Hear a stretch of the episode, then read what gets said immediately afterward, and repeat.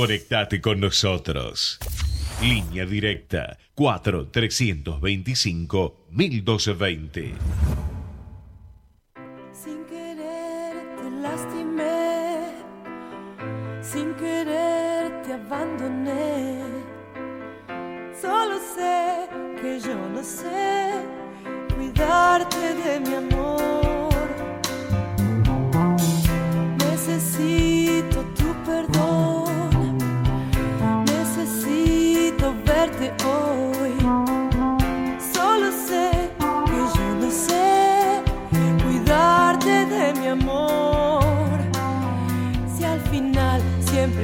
Se va donde caen los días. Si al final abrazarse al dolor no nos deja brillar. Dime qué será, qué será de los dos cuando pase la vida. Algo ocurrirá, tengo una sensación, una carta guardada,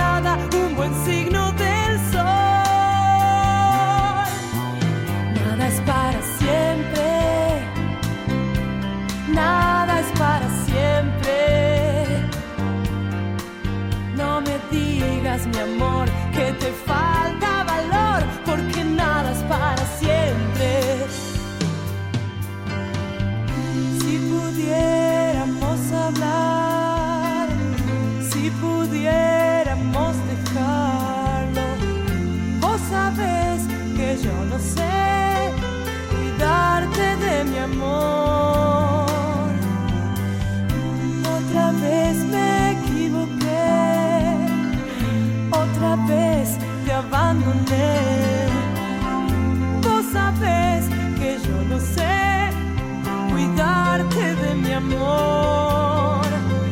El azar nos permite cambiar nuestro incierto destino.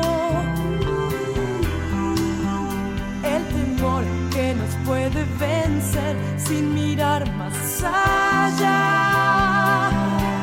Yo creo que al final nunca sé dónde voy, pero sigo un camino. Algo ocurrirá, tengo la sensación,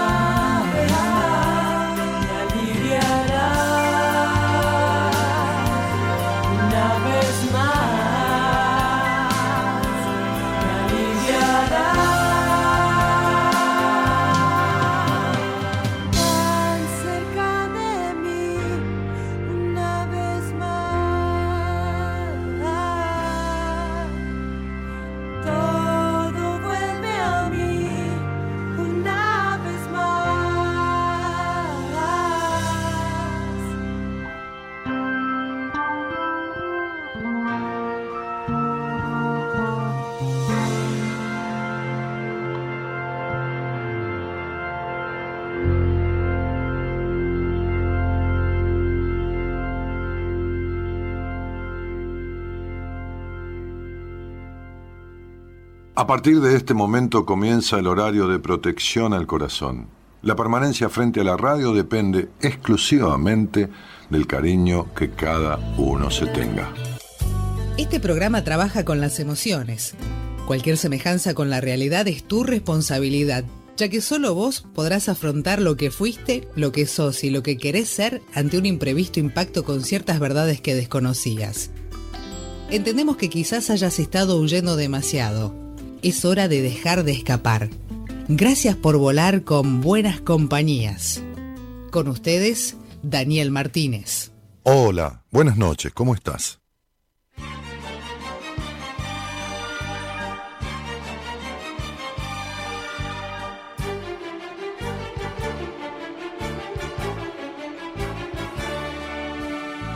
Si tu gente no me quiere, ni a ti te traga la mía ¿Por qué tú te has vuelto loco y yo estoy loca perdida? Si tú no tienes dinero y yo no tengo dos reales, te vamos a hacer entrañas con tan grandes capitales. Várgame la soledad, si somos uno del otro, ¿quién nos puede separar? Son las cosas de la vida, son las cosas del querer. No tiene fin ni principio, ni quién, cómo, ni por qué. Tú eres harto, yo baeta, tú eres rubio, yo total. Tú de Sevilla la llana y yo de Puerto Real. Que no tiene nada que ver. Ni el color ni la estatura con las cosas del querer.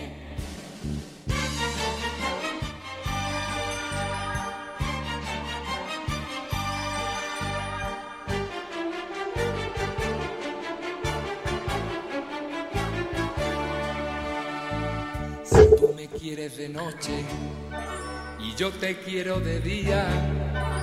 Si yo bebo de tu boca y tú bebes de la mía. Abre la semana de buenas compañías este tema que se llama Las cosas del querer. Pa' que no piden razones del qué, del cómo, del cuándo. Lo nuestro tiene que ser, aunque entre el uno y el otro en una pared. Son las cosas de la vida, son las cosas del querer. No tienen fin ni principio, ni quién, cómo, ni por qué. Tú eres harto, yo baita, tú eres rubio, yo total. Tú de Sevilla la llana y yo de Puerto Real.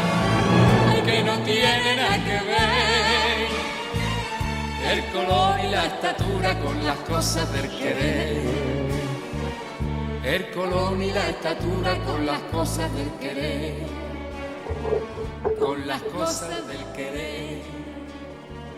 Con las cosas del querer.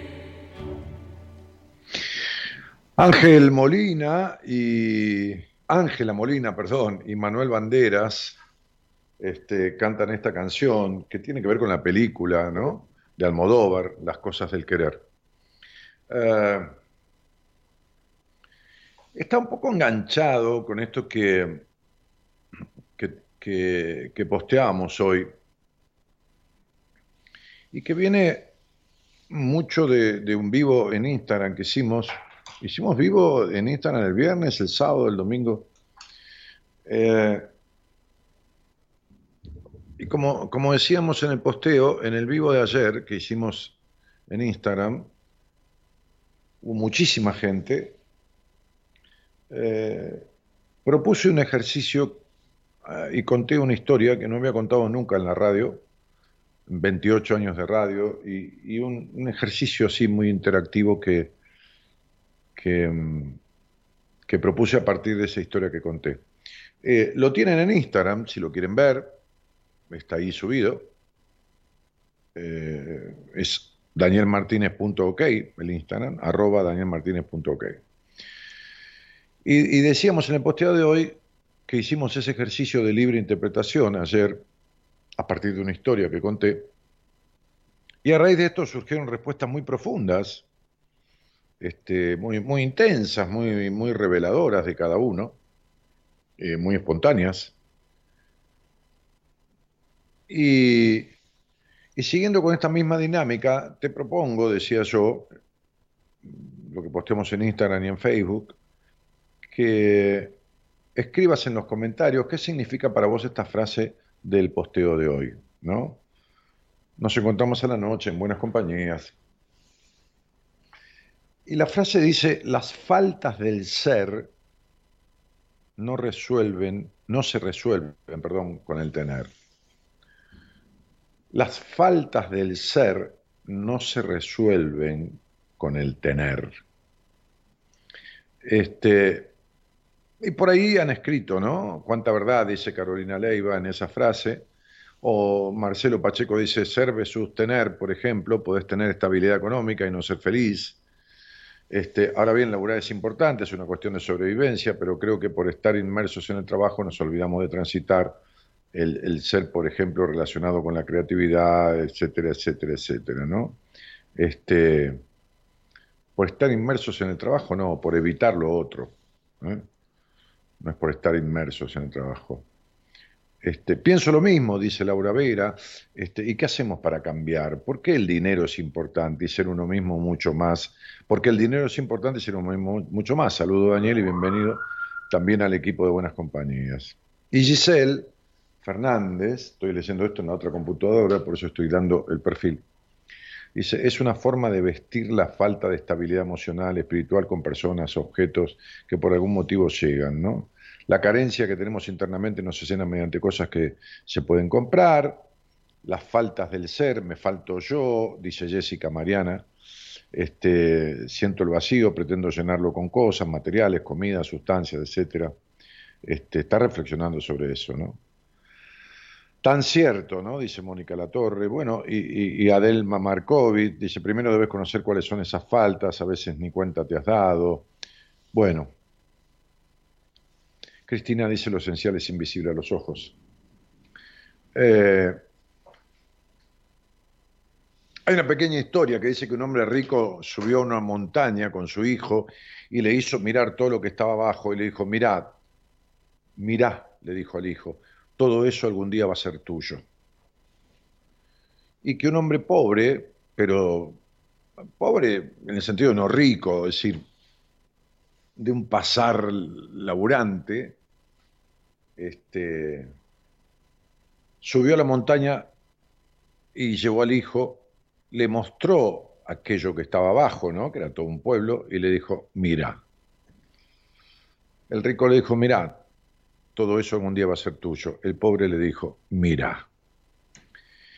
Eh, digo, no, no tiene que ver con tener o no tener dinero esto, no, no, tiene nada que ver. Hay gente que no tiene, eh, no tiene dinero, o sea, no, no tener dinero es no tener ni un duro, ni un peso. Hablo de no tener de sobra y es infeliz también, o no feliz, o no plena, como hay gente que tiene muchísimo dinero y es no pleno y no feliz, y, viceversa en los dos casos. Entonces, pero, pero incluso hay una cuestión en estas cosas del tener. La canción Las cosas del querer la elegí esta semana porque estaba leyendo este, un apunte eh, sobre psicología y, me trajo esa canción esto fue ayer a la tarde, ayer domingo. Eh, y, se me mezcla un poco esto del querer tener con el querer ser o con el, con el ser. Y dentro del ser hay tanta cosa, ¿no? Este, que tiene que ver con, con ser o estar, que tiene que ver con, con tener o ser, que tiene que ver con estas cuestiones. Pero hablando de las cosas del querer, esta canción que tiene una pareja disímil, pero que, qué sé yo, tienen como, eh, como, como desavenencias a partir de las familias que no están de acuerdo, y él es rico, ella, ella es rica y él es pobre, qué sé yo, toda esta cuestión.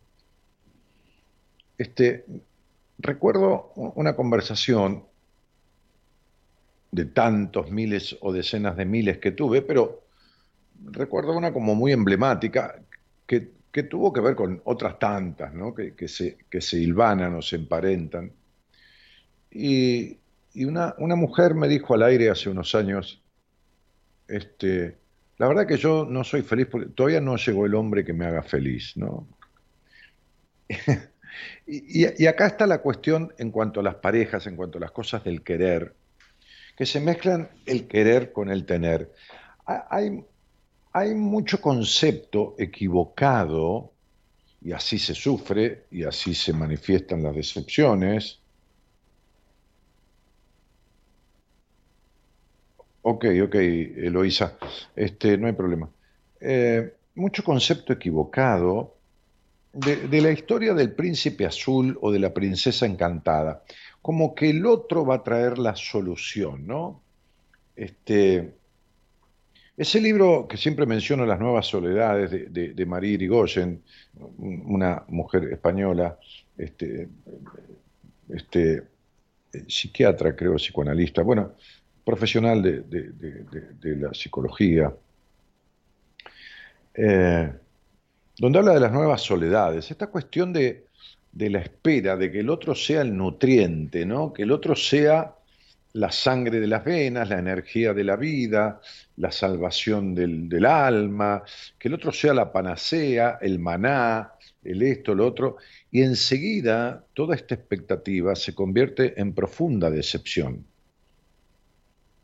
¿Por qué? Porque el otro no es, como dice Finkelstein, el, doctor Finkelstein en uno de sus libros, el amor no es ni, ni la pared donde apoyarse, ni el bastón donde para caminar, ni, ni, es una letrina para defecar, ni tampoco es un tacho donde tirar los residuos. Este, el amor no es una enfermera para curar las heridas, ni tampoco es...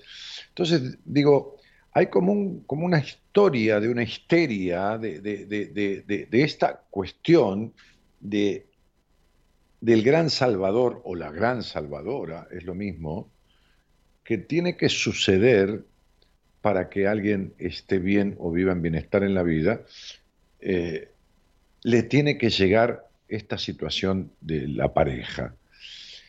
Y la verdad que es un error tan grande y un camino que lleva casi inevitablemente a la decepción, porque aunque aparezcan los ángeles cantando canciones con campanarios que suenan y pétalos de rosas al principio, después se termina en decepción. Porque hay como un vacío constante que se pretende llenar con el otro.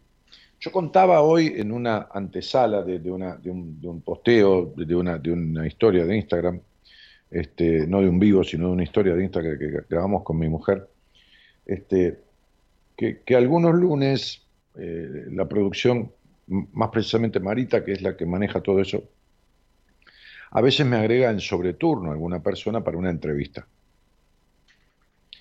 Este, fundamentalmente gente del exterior que está un poco rezagada en la espera de turnos y todo eso. Yo atiendo entrevistas de primera vez martes, miércoles y, jueves, pero por ahí algún lunes, entre medio de mis pacientes, alguna persona en sobreturno.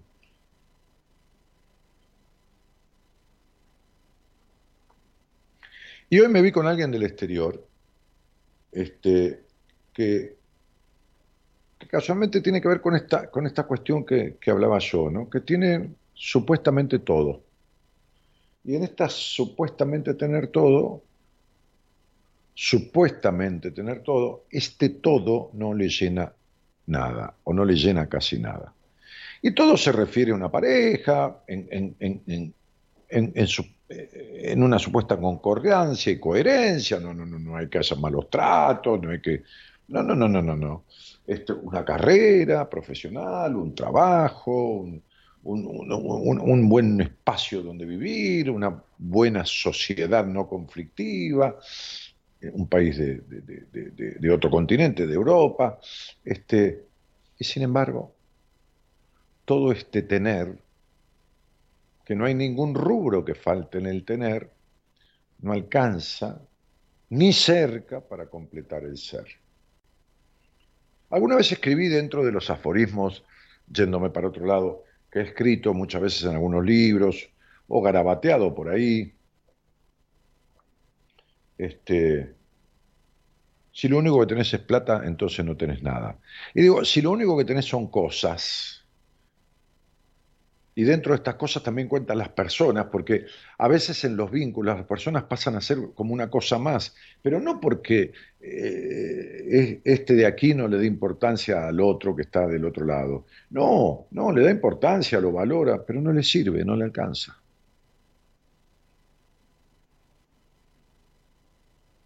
No le alcanza. ¿Pero por qué no le alcanza? ¿Porque tiene que ser Brad Pitt o Angelina Jolie? No, no le alcanzaría Brad Pitt tampoco. Ni Brad Pitt con Richard Gere, este, Ricky Martin y Luis Miguel juntos. Sí, sí. O, qué sé yo, cuatro mujeres, es lo mismo, no importa. Eh, sí, sí, sí, parecería que sí que alcanzaría, sí, por un rato.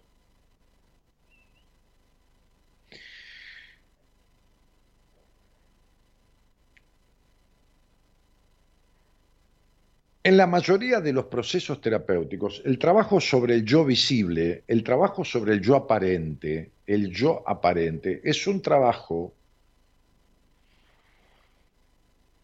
aleatorio, circunstancial, ineficiente, ineficaz, vacío de contenido, con un, con un criterio académico que no tiene nada que ver con la realidad.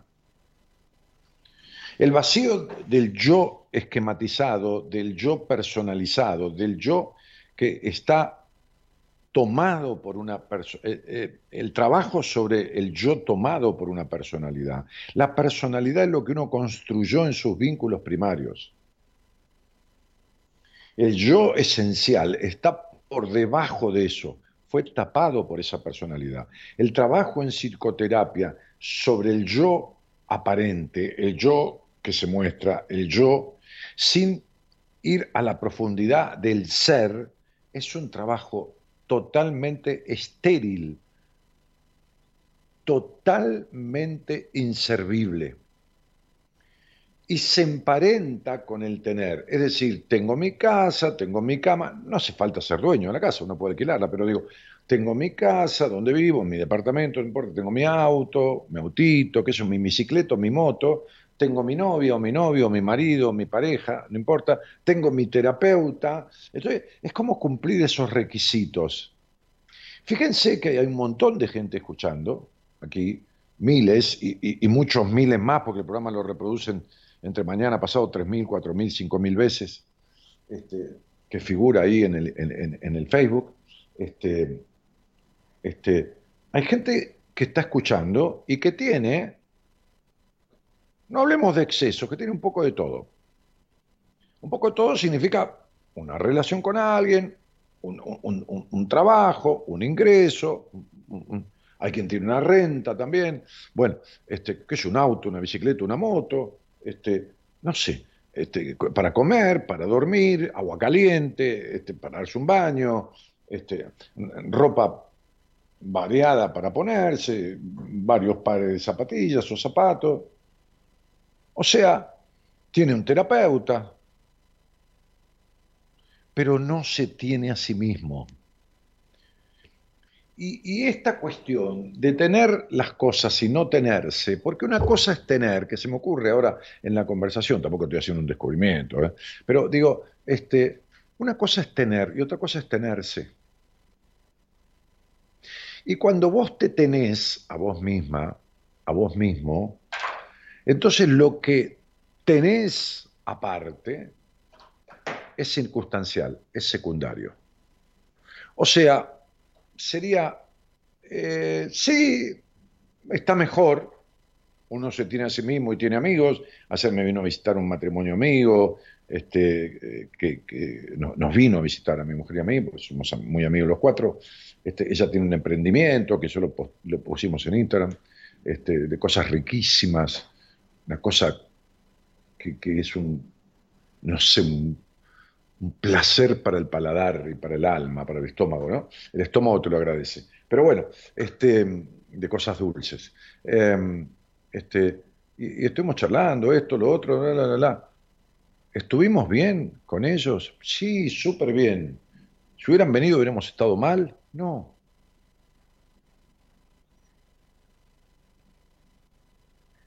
Estaría mal si yo no estuviera con, no estuviese o no estuviera con, con, con, Gabriela. No, bueno, si me separara, es la lógica del duelo de una separación. Pero si yo viviese solo, como he vivido muchos años de mi vida, ¿puede ser que esté mejor con ella? Sí, pero estaría mal si, si, si estuviese solo. No, ¿por qué tengo que estar mal? Entonces digo, cuando uno se tiene a sí mismo, cuando yo caí en terapia, porque caí, caí porque, porque, porque fui a los golpes, en algún momento tenía todo lo que se pudiera esperar o desear dentro del lugar donde yo vengo, que es un hogar de padre y madre de laburantes, trabajadores, mi madre maestra, mi padre un trabajador, este, un asesor laboral, nada del otro mundo, bueno, este, eh, una familia buena, una infancia razonablemente buena, me sentí querido, Tenía una empresa inmobiliaria a los 28 años. De los 18 años tuve dinero en el bolsillo porque trabajé. Y a los 28, 29, 30 años tenía esta, esta empresa, porque era una empresa inmobiliaria, no, no, era una pequeña inmobiliaria, que está muy bien que así sea, no tiene nada malo, así empecé. Y, otros negocios, y esto, y lo otro, y lo de acá, y lo de allá, y tal y se me reventó la cabeza en ataques de pánico, en un montón de cosas. Entonces digo, que uno puede estar mejor a partir de un buen amor, a partir de, qué sé yo, de, un lindo auto, sí, no tiene por qué ser nuevo, ni, ni, de marca alemana, no importa. Este, sí puede estar mejor, pero que todas esas cosas no alcanzan si vos no estás bien, olvídate.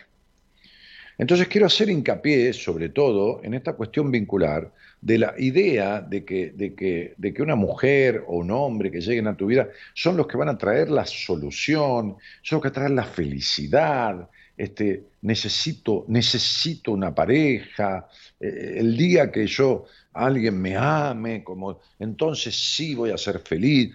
Todas estas cosas son una mentira. No digo que el que las diga mienta, digo que son una mentira para uno porque no llega nunca a eso, cuando llega llega distorsivamente, aparenta ser aquello y después es todo lo contrario. Y esta, esta frase remanida, esta frase que no por remanida menos cierta, que si uno no está bien con uno no va a estar bien con nadie, es una absoluta verdad. Entonces, podés tener un trabajo, un auto, un, termotanque, un, eh, o calefacción porosa radiante, un departamento, un et, ¿qué pasó? ¿Querés un café así, me acuerdo? Eh, que esto, que lo otro, que lo de acá y que lo de allá. Y no sirve para nada. No sirve para nada la pareja, ni el matrimonio, ni sirve para nada un hijo, ni dos, ni tres, ni esto, ni lo otro. No sirve nada para nada si vos no te tenés a vos mismo. Que es café lungo, sí, ese. Entonces, tenerse a uno mismo es esta cosa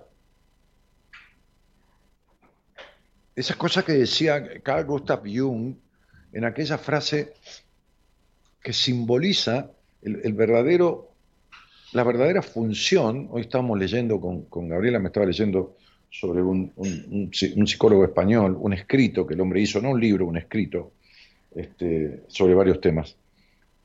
Este, pero Carl Gustav Jung decía hace unos 100 años, más o menos, sí, 100 años, Decía, el proceso en psicoterapia es el maravilloso viaje en donde se acompaña al paciente al encuentro consigo mismo. Es el maravilloso viaje de acompañar al paciente al encuentro consigo mismo.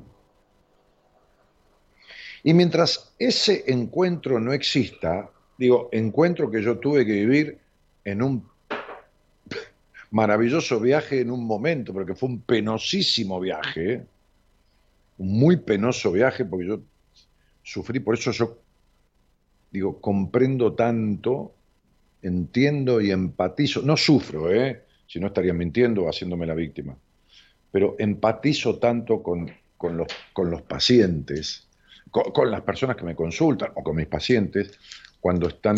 No, nada más, gracias. cuando están sufriendo, porque yo sé lo que es sufrir.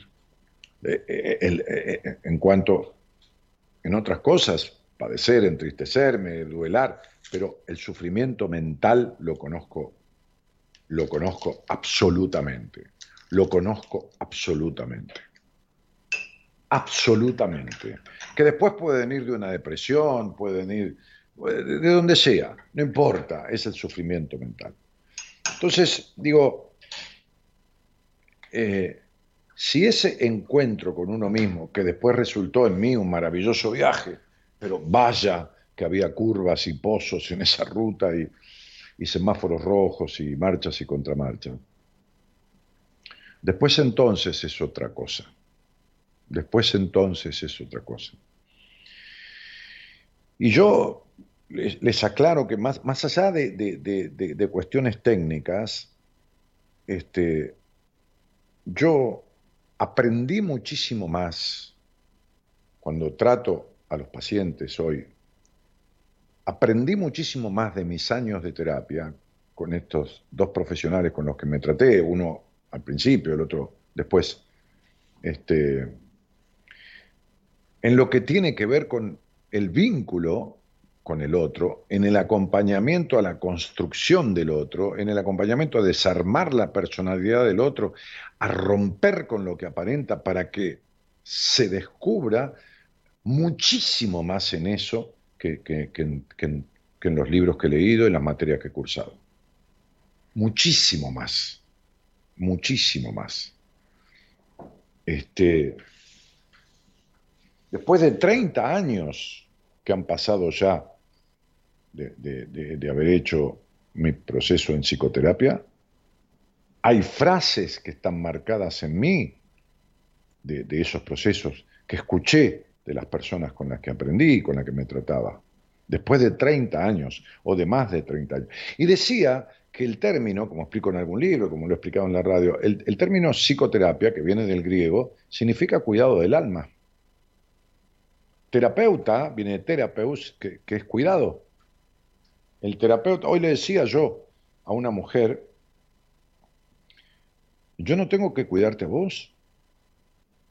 Le dije, en, Argentina decimos, sos una grandota boluda, ya no te necesitas que te cuide nadie, tenés que cuidarte sola. Tengo que cuidar a tu niña, yo tengo que cuidar al niño del paciente, no al paciente. El paciente es un adulto, sabe ir, venir, esto, lo otro. Uno le dice tal cosa, va y lo hace. El niño es el que está afectado cuando hay traumas, cuando hay conflictos, cuando hay vacío existencial, cuando hay esas, esos trastornos emocionales vinculares, cuando hay esas crisis de ansiedades generalizadas, fobias, pánicos. Entonces, digo, es, al niño que hay que cuidar. Entonces, psicoterapia, porque este, significa cuidado del alma. Psiques en griego es alma y terapeus es cuidado. Entonces, ¿a quién hay que cuidar? ¿Al yo aparente? No, a lo que está detrás de, lo que muestra el paciente la mayoría de las veces, a lo que está allá abajo, a lo que hay que escarbar, al compost, al, humus, a la tierra donde está sembrado sus conflictos, sus traumas, sus, dolores, sus, sus vacíos, sus abandonos, sus castraciones, todo esto, eso es lo que hay que tratar. Lo que trae, con quién está, lo que muestra. Por eso a veces me dice, este, hoy me, ponían en el Instagram, este, ¿cómo puedo hacer para atenderme con vos y también para hacer eh, tratamiento de pareja? Y le dije, mira, eh, yo te voy a ver a vos y veré qué te pasa y me daré cuenta inmediatamente por qué tenés la pareja que tenés. Porque las terapias de pareja, si no es una cosa circunstancial del presente, que es una decisión que tienen que tomar o algo, no sirven. Porque, porque los conflictos de las parejas, los conflictos constantes, no la discusión de un día o de tres días, eh, no una, una peleita, una peleita, digo, de, de, discusión, este, sino el conflicto permanente de una pareja tiene que ver con la historia del pasado de cada uno. ¿Para qué sirve la terapia de pareja? ¿Qué vas a arreglar? Si lo que aparece es lo que muestran del presente, hay que arreglar lo, que del pasado los hizo unirse para sufrir y para padecer. Entonces el tener pareja no significa ser parejo. El tener casa no significa este, este, tener un hogar. Este, el, tener, el tener una cama no significa sexualizar sanamente. Eh, el tener un auto no significa poder andar o viajar por la vida este, o, ser dueño del camino que uno recorre. Entonces digo, esta cuestión de esta frase que hemos puesto, las faltas del ser no se resuelven con el tener, también abarca las cosas del querer. Porque querer y querer y querer, ¿no? Este, hay gente que yo mismo se lo digo, ¿no? ustedes me conocen, eh, estoy haciendo un estudio numerológico y me dice, pero Dani, eh, me gustaría que me conteste, y, saben que les digo, ¿no? Este, porque ya lo estoy viendo, le digo, ¿sabes qué? Si nos quedáramos tres horas más y yo te contestara tres horas más de preguntas, cuando termináramos, igual sentirías que te faltó algo, te irías con sabor a poco, no te sentirías completo. Y se ríen, porque saben que es así, porque tienen un grado de insatisfacción tan grande que no lo pueden cubrir con nada. Y lo peor es que lo quieren cubrir con el tener.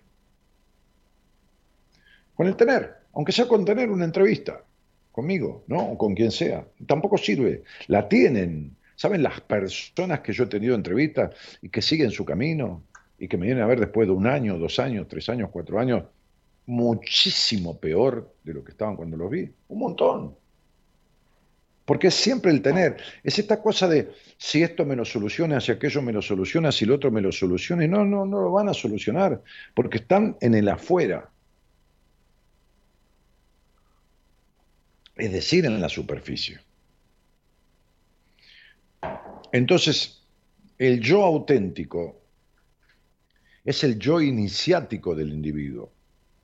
El yo circunstancial, el yo aparente, el yo personaje, el yo disfrazado, el yo tomado por la personalidad, que es lo que uno construye con los vínculos primarios, es un yo social. Ese yo no hay ni que tocarlo. No importa nada con eso. Hay que modificar y transformar aquel, porque aquel dio origen a este. Y el insatisfecho no es el yo de ahora, el insatisfecho es el yo de atrás. Porque ese yo original quedó esperando crecer, nunca se desarrolló. Se desarrolló la personalidad, el cascarón. Pero cuando lo abrimos, no hay nada el otro quedó en el pasado, lleno de abandonos, sobreprotecciones, conflictos, traumas, golpes, violaciones, abusos, abandonos, eh, denostaciones, subestimaciones y todo lo que le quieras amar eh, que, que las personas pueden cosechar negativamente y que no tienen resuelto. Mientras no resuelvas el ser, quiero cerrar esta, esta improvisación. Mientras no resuelvas el ser, el tener nunca completará tu vida.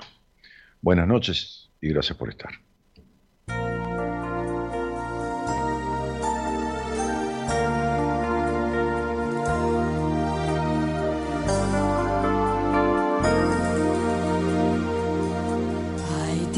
En los que la vida se llena de porqués, la esperanza se preocupa por quererlos resolver.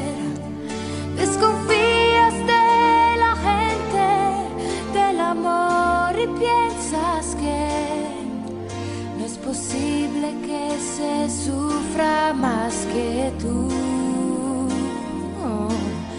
esos días tú te rindes al mundo en torno a ti para no sentir el miedo del valor que no se ve. Y te sientes tan perdida que ya no puedes más. Sin la fuerza que te da la vida una salida, un mañana que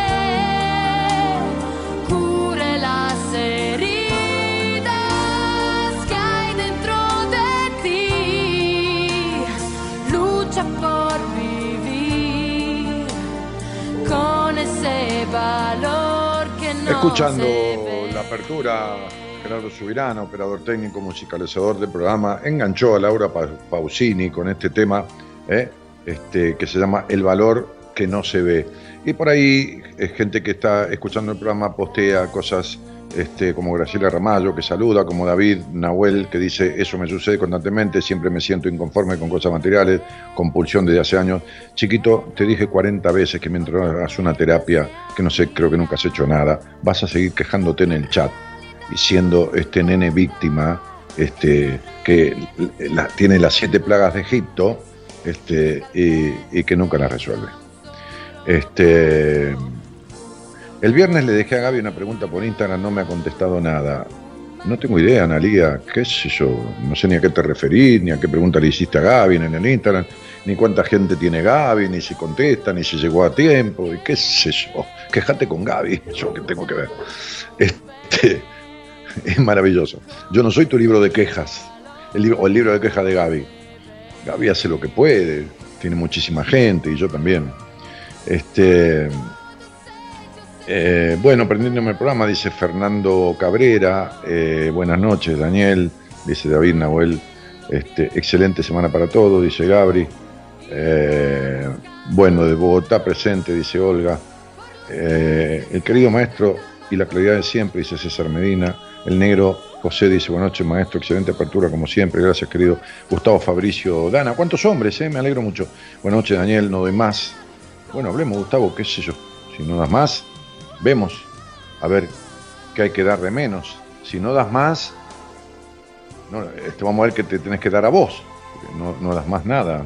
Estela dice gracias siempre Daniel, Pablo y equipo. Este, Pablo, ¿cuál Pablo? Eh, será Gerardo. Bueno, este, ¿y cómo se hace, Dani? ¿Y cómo querés que te arregle la vida, Corina Ortiz, si vos tenés un vacío existencial más grande que, un volcán este, sin erupción? Este, ¿Cómo querés que te arregle la vida con una pregunta por, por Facebook? ¿Entendés que vos no querés arreglar nada? ¿Entendés que ni en, el, ni en la foto de tu Facebook existís, pues sos un árbol? ¿Tenés una foto de un árbol? Terrible lo que te pasa a vos.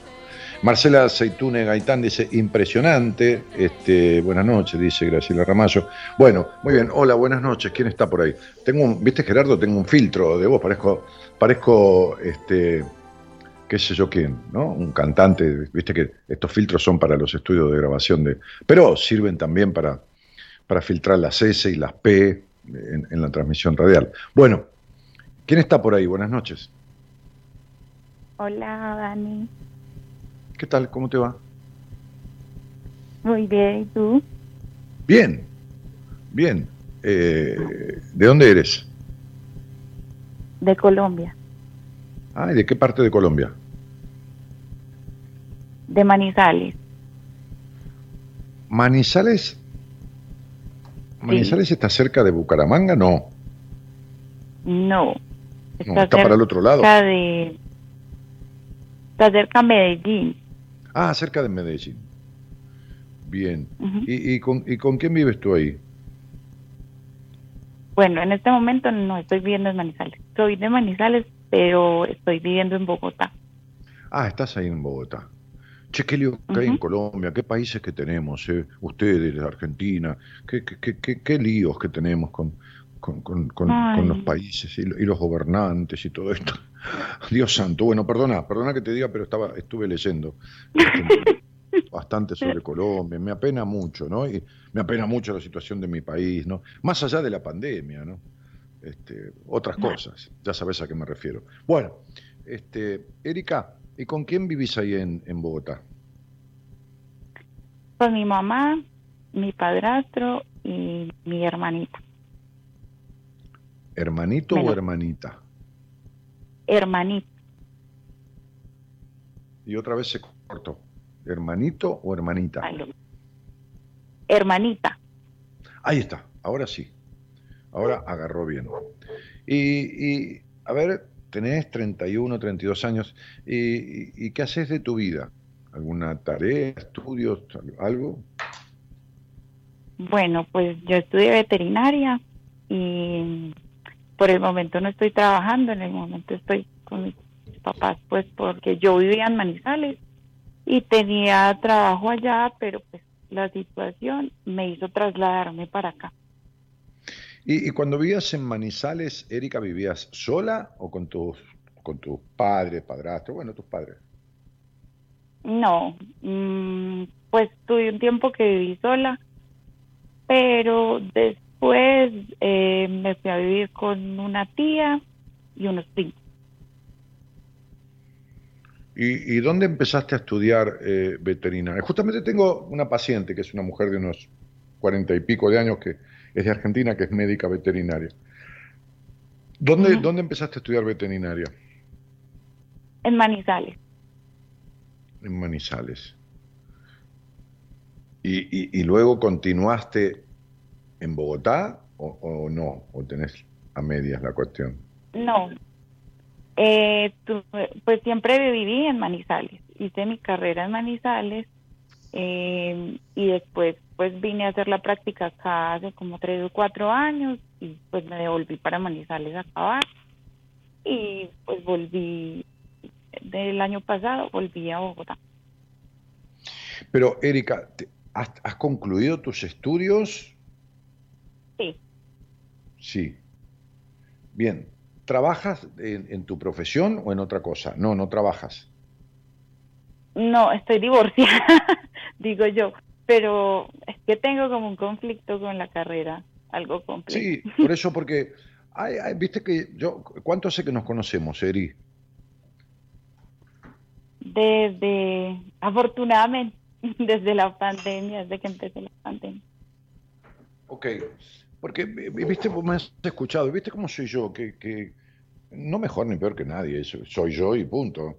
Que, que- que- a, veces, a veces escucho y, y no escucho, E- escucho, pero no oigo con claridad, pero no que no oigo tu voz ni las palabras, no oigo más allá, no veo claridad, hay como confusión, siento confusión. Eh, eh, a ver si me, me puedo expresar porque me- quizás no me hago entender siento como confusión. ¿Entendés lo que te digo? Y sin mirar tu numerología ni nada, ¿no? O sea, ¿me explico, mi cielo?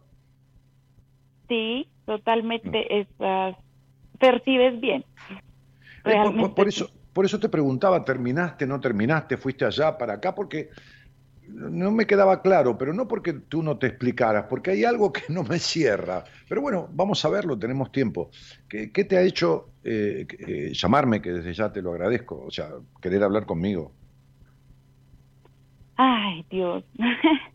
Lo que pasa es que me identifiqué con tu post de la semana pasada, que fue sobre llorar, algo así como de que no te am por no haberte amado lo suficiente. Ah, sí. Sí. Y fue, fue muy casual porque por cosas del destino. Eh, yo estaba revisando unas fotos con mi mamá y encontré muchas fotos mías y pues, ay, nos pusimos a reírnos y bueno, súper chévere. Pero ya después yo le dije que las iba a separar y les iba a tomar fotos para tenerlas en mi celular. Y en ese proceso, inexplicablemente, empecé a llorar. No, no es inexplicable. Bueno, es verdad. Pues para mí era inexplicable en ese momento. Claro, una vez con un grupo de pacientes, en un trabajo en grupo, yo les hice llevar una foto de cuando eran chicos. Y, y, y los hice sentar, así como en ronda, este, así en, en- en- en el piso nomás, no, no, no en el suelo, no, no, no, no en sillas ni nada. Como, como, como hacíamos los niños. Y entonces los hice mirar esas fotos y pe- pedirle perdón al niño que fueron, por haberlos tratado o abandonado o desconsiderado o todo, ¿no? Es decir, este, hay, un, hay un, creo que lo tengo en mi celular, una especie de post, de, de, placa, de, que, que, tiene una abuela, una señora muy mayor con sus lentes y el cabello blanco, eh, en un dibujo, sentada frente al espejo. Y en el espejo se ve una niña, que no es más que la niña que la abuela fue. Entonces la abuela le dice perdón por no haberte dado y tratado como te merecías. Le pide perdón a esa niña y ya su vida está terminando. Ya no hay tiempo. Entonces me acuerdo que yo les hice una meditación y un ejercicio al grupo, este, y les fui diciendo que empezaran a mirar la foto de ese niño que fueron en algún momento y que sigue siendo y que ese niño está dentro de cada uno y que le pidan perdón por haberle hecho al niño lo mismo que el niño sufrió en su momento de otros. Y, que cuando sientan que era el momento de incorporar a ese niño dentro porque han estado separados de él, o separadas, no importa, eran eh, varones, este, mujeres, este, este, la pongan, pongan la foto en el centro del grupo. Y fueron desprendiéndose con llanto cada uno de las fotos, poniendo la foto en el centro, y ahí estaban todos los niños, los niños de todos allí. Y entonces los hice ir juntándose, como, como, como en el buen sentido de la palabra, arrastrándose, sin pararse, así sentados sobre lo más cerca posible de, ese círculo de fotos que estaban todas encimadas y abrazarse como cerrándose, abrazarse entre todos, como cubriendo al niño que fueron, como acompañándose de los compañeros de esta instancia, de ese momento, que era todo lo que había y todo lo que tenían, ¿no? Este, y mirando hacia abajo, porque estaban todas las cabezas juntas, sentados todos y abrazados, ponele que fueran 10 o 15 o 20, sentados todos abrazados, con todas las cabezas juntas mirando allí, al pasto donde estaban todas las fotos dejadas por ellos. Y fue tan fuerte, fue tan fuerte, tan catárquico, tan, tan fuerte. Entonces, no es casualidad que hayas pues, te hayas puesto a mirar fotos y te hayas puesto a llorar. No es ninguna casualidad. Es, que, es que te llegó un momento a tu vida, si, si vos supieras algo de lo que yo hago, que no hace falta que lo sepas, para eso estoy yo para contártelo. Si yo, si yo pudiera ahora copiarte, que, que, pudiera imprimir la pantalla y mandarte este, este, esta, planilla de cálculos que tengo con todo tu nombre y tu fecha de nacimiento, verías que a los 31 años, justo a los 31, ¿eh? ni un día más ni un día menos, desde los 30 ya entra la influencia de la segunda etapa de tu vida que empieza con toda su fuerza a los 31 años. Y es una etapa regida por una, un, un número dentro de la numerología que dice claramente esto, es momento de encontrar tus verdades es momento de correr el telón que has puesto o se ha impuesto, que tapa las verdades de tu vida y encontrarlas, permitirte verlas. Esto empezó a los 31 años y va a terminar a los 40, y más vale, más vale que te dediques a eso, no nueve años, pero el tiempo que te haga falta, porque este estado tuyo, hablando de vacío, de, este estado de melancolía, este estado de baja confianza en vos, este estado de enojos fuertísimos y estas decepciones amorosas que nunca paran, y estos príncipes azules que nunca llegaron porque todos destiñen, como digo, siempre terminan siendo sapos violetas, sapos violetas, los príncipes azules, este, este, este, son parte de una nenita que no puede ni ejercer su profesión y que la crisis no la tiene con la profesión, tiene una crisis con la vida porque no termina de crecer ni madurar nunca. Y madurar no es ser serio, ¿eh? No. Madurar es encontrarse con quien uno es y bancarse quien uno es de verdad y descubrir y desalojar eh, las influencias que tiene y agregar lo que le faltó de su historia. estoy toda temblorosa, perdón.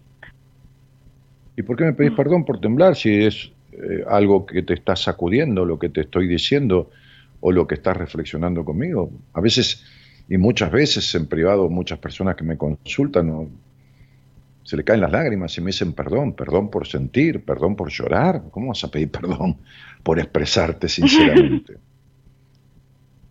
Al contrario.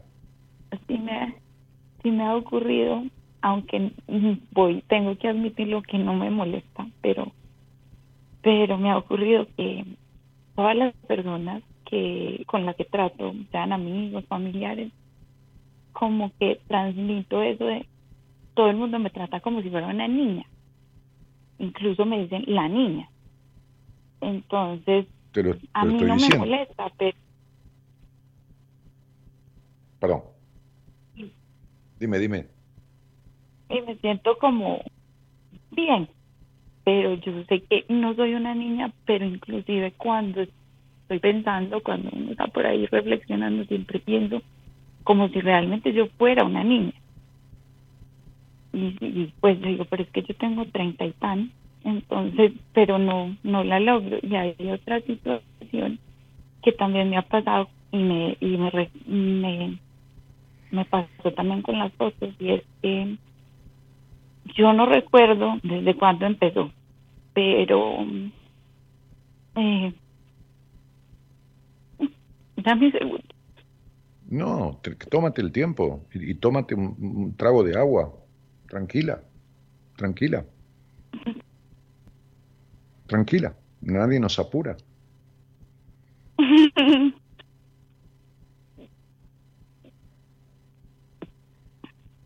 eh, yo tengo una condición que, que yo me quito mi piel, pero pues eso me lo diagnosticaron y, y nunca he podido como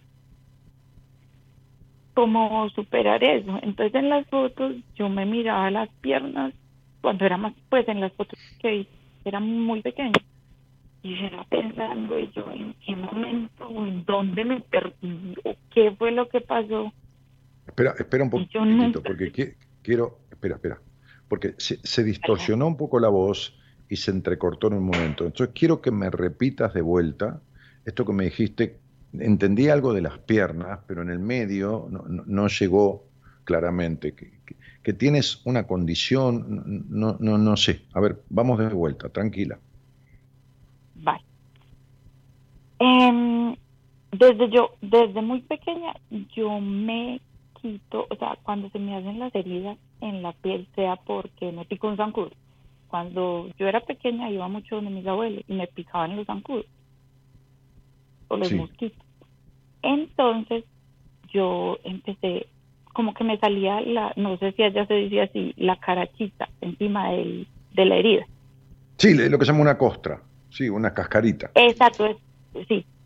Yo siempre me la quitaba, pero me hacía más hondo y más hondo desde, desde que tengo memoria. Entonces en las fotos yo miraba en cada etapa como de mi niñez, donde, donde tenía las piernas más, pues, sin cicatrices y donde no. Pero siempre ha sido la pelea con mi familia porque eso es evidente y yo siempre lo he hecho y es algo inevitable.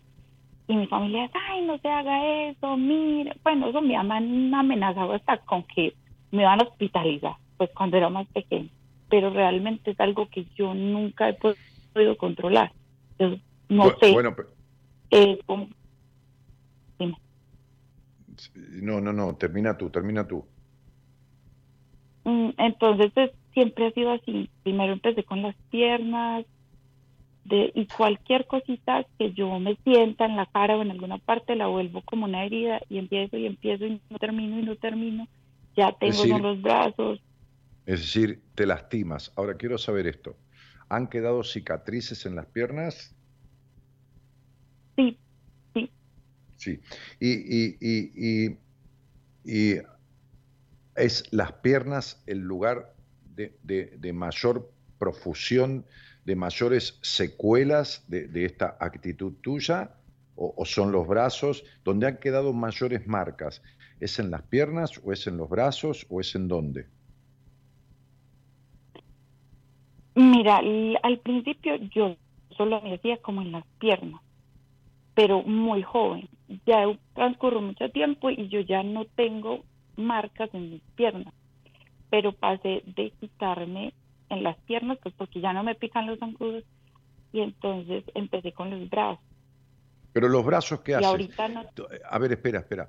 ¿Tú te lastimas los brazos o algo te pica o tienes escosor o alergia y te rascas o, o- te penetras con las uñas, la piel hasta que sale sangre? ¿Qué es lo que está pasando? ¿Por qué por los brazos? ¿Qué es lo que provoca que, que tú eh, acciones sobre los brazos?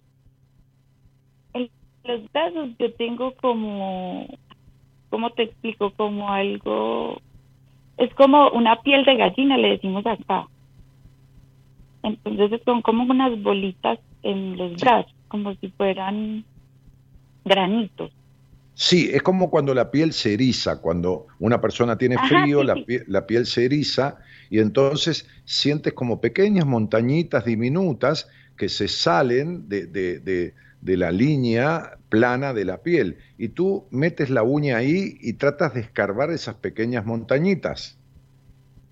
Sí, me la estripo con los dos deditos, como sacando algo. Sí, como, cuando tú apre- apretas un granito que tiene pus. De la misma manera quieres apretar eso- esos granitos, que son miles de granitos, que no son granitos, que son, eh, sí, este, digamos, elevaciones de la piel.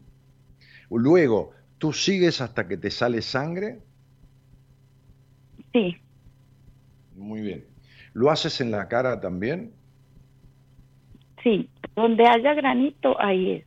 O donde Sí, sienta sí, algo no que pueda quitar no, de la no. piel. Sí, sí. No son granitos, son hipersensibilizaciones de la piel.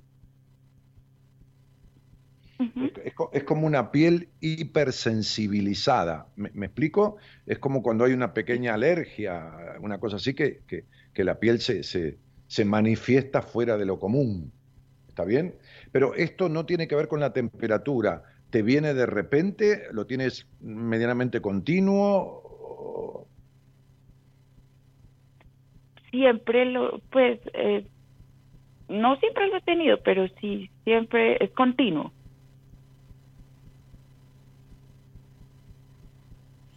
Muy bien, podríamos decir que entonces hubo una etapa en donde las piernas, más allá de los zancudos o no zancudos, las piernas fueron el lugar de tu descarga de autoagresión, porque esta es una autoagresión, ¿ok? Bien.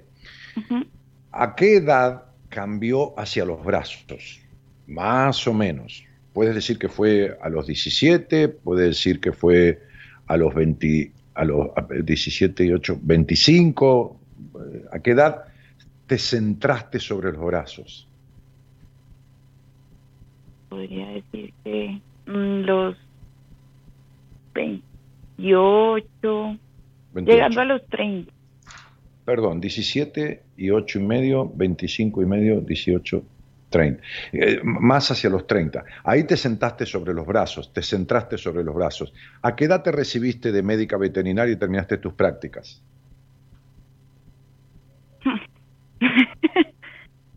Como a los, yo me gradué a los 27. Bien. Te graduaste y terminaste tus prácticas y todo a los 27.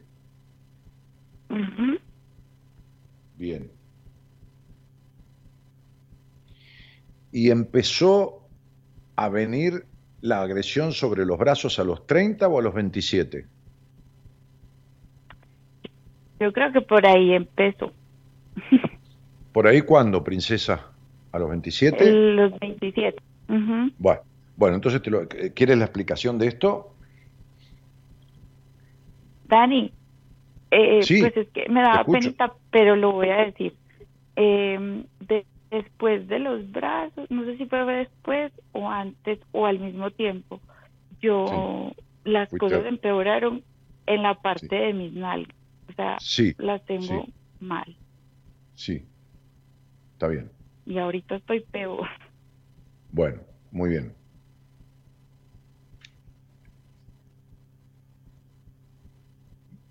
Mira que yo hablo clarito, mujer de Dios, ¿eh? ¿Está claro? Yo, hab- yo hablo clarito. ¿De acuerdo? Sí. Ok. Ho- Hoy me dijo una colombiana que atendí, Dani, te llamo porque tú dices las cosas como decimos en Colombia, sin pelos en la lengua. Le digo, aquí en Argentina decimos igual. Así que no, no hay ningún problema. Entiendo la frase.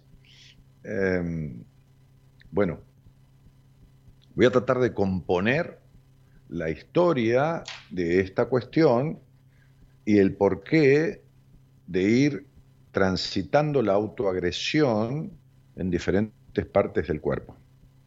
Que podríamos describirlo como las más notorias.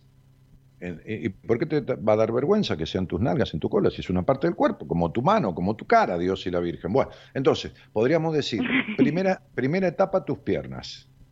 Segunda etapa, tus brazos. Tercera etapa, tu cola, tus nalgas. ¿Está bien? Por ahí pasó en la cara o en algo, pero los grandes focos fueron esos, ¿de acuerdo? ¿Está bien? ¿Es así? Sí, sí. Muy bien. Y podríamos decir que entonces, en la infancia fueron las piernas durante largo tiempo, que cuando te recibiste fueron los brazos y que a los 30 años fueron más las nalgas, como que fueron tomando preeminencia esas partes en esas etapas que te estoy diciendo. Yo para ver si entendí bien. Sí,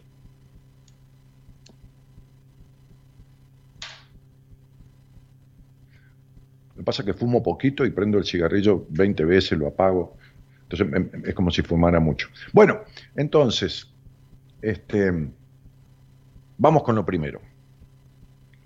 Las alergias en las piernas o las agresiones sobre las piernas es una forma pueril, una forma pueril es una forma negativa, lastimosa, pueril, eh, luego lo buscas el significado de la Real Academia, Academia Española, no me acuerdo, pero digamos que es una forma eh, agresiva, pueril, no sana de llamar la atención del padre. Todo lo que tiene que ver con las alergias en las piernas, el, el- el- escozor en las piernas, la picazón, este, el rascarse, el lastimarse, es una forma pueril que refleja en el, en el individuo este, una necesidad de atención del padre. Cuando vos te recibiste y tuviste el título, uno va camino a abrirse paso con ese título en la vida, ¿de acuerdo? sí. ¿Con qué se abre paso uno en la vida? Si tú entras a, a un ómnibus y hay poco lugar, o, o- o a un ferrocarril, ¿con qué te abres paso? ¿Con qué te, te- te- te haces camino y te haces lugar? Con los brazos, ¿no es Con así? los brazos. Bien. Y tú estás que no sabes qué hacer, ¿no es así? Totalmente. Bueno, entonces no sabes dónde poner el culo. Sí, Y entonces estás agrediendo tu culo. Y te, hablo claro, ¿eh? aquí no hay malas palabras, hay malas interpretaciones a lo sumo, y al que no le gusta que se joda.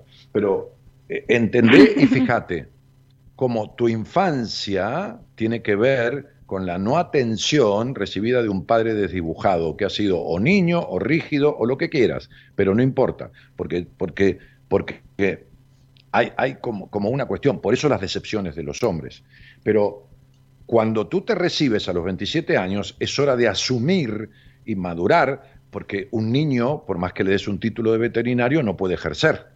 Entonces tú eres una mujer aniñada que tiene el título académico, pero no la madurez necesaria. Entonces no te abres paso en la vida y vas con la agresión sobre tus brazos.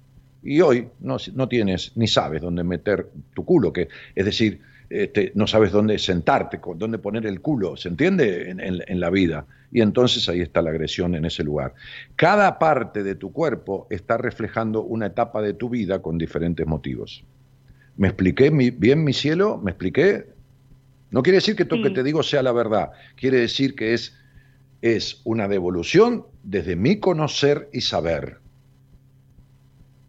Si te coincide... Pero me coincide demasiado. Bueno, perfecto.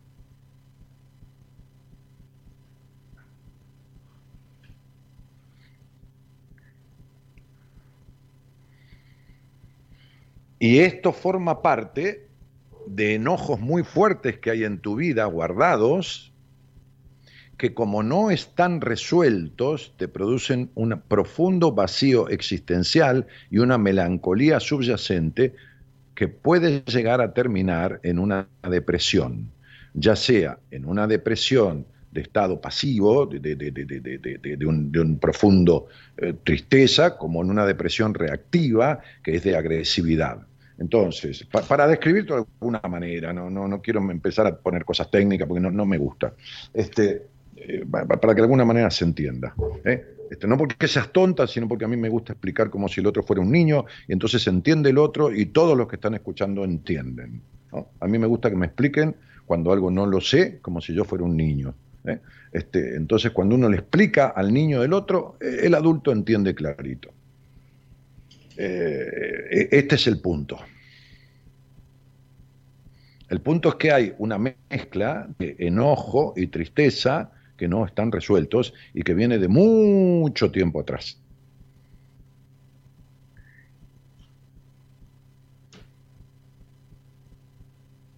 Sí, efectivamente. Bueno, muy bien. Esta es la descripción de tu situación emocional en el presente, que no es ninguna otra cosa que consecuencia del pasado, y que como yo decía, el yo aparente que tú tienes, lo que se ve de ti a la, distancia, si yo te veo ahí, que se parada eh, o sentada en un bar tomando un café, no tiene nada que ver con lo que pasa adentro tuyo, que es el yo iniciático, el yo verdadero, el yo esencial hasta que no se desarme esta personalidad y no se resuelvan esas afectaciones del pasado, todos estos estados se van a profundizar y tú te agredes todo el tiempo.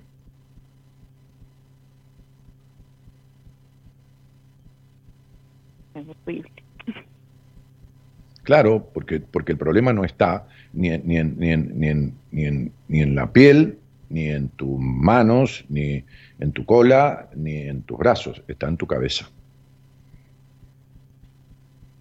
Dani, ¿tiene algo que ver? ¿Tiene pronto algo que ver que yo, aparte pues de esas lesiones y de hacerlo, me coma esa cosa? Sí, claro, mi vida, por supuesto. Eh, eh, significa que te vives tragando tu agresividad. Mm. Sí, la verdad es que mi personalidad en, en ocasiones se refleja tierna, pero sí soy agresiva y contesto mal.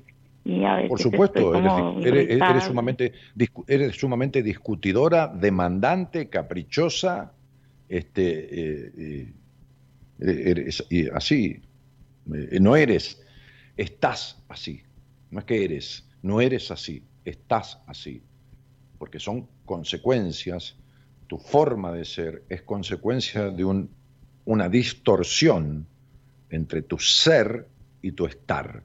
Estás de esta manera porque tu ser esencial está afectado. ¿Quiénes vivían en la casa donde naciste hasta tus 7, 8, 10, 12 años?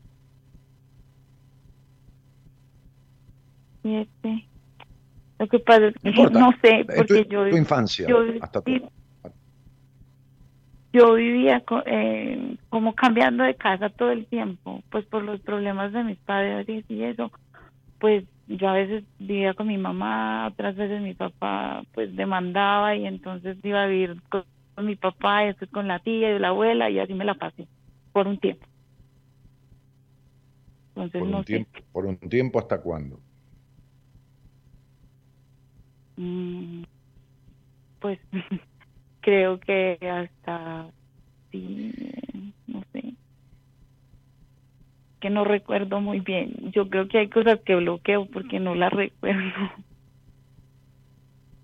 Muy bien, pero no importa, miente si quieres, inventa, hasta los 13, hasta los 15, hasta los 12, hasta los 18, ponle una edad, No, no, no. ponle cual- cualquiera.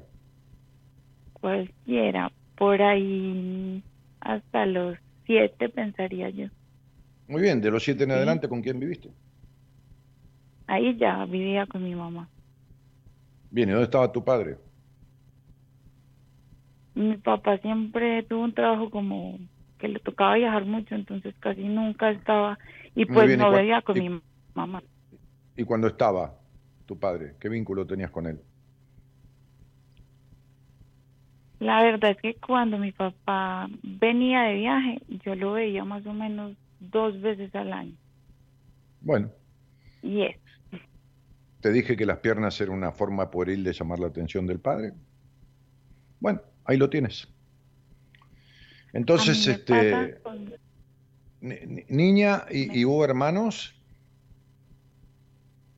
tengo un hermano por parte de mi papá, un- una hermana mayor por parte de mi mamá y la hermanita pequeña que es por parte de mi mamá también. Pero O sea, pues todos mm, nos Tu, tu mamá tu, tu mamá tuvo una hija antes de tenerte a ti con tu padre. Sí, Ok. Y después tuvo otra hija con otro hombre después de tenerte a ti, que no es con tu padre. ujú, Ok. sí. Bien. Y tú anduviste como pelota sin dueño, sí.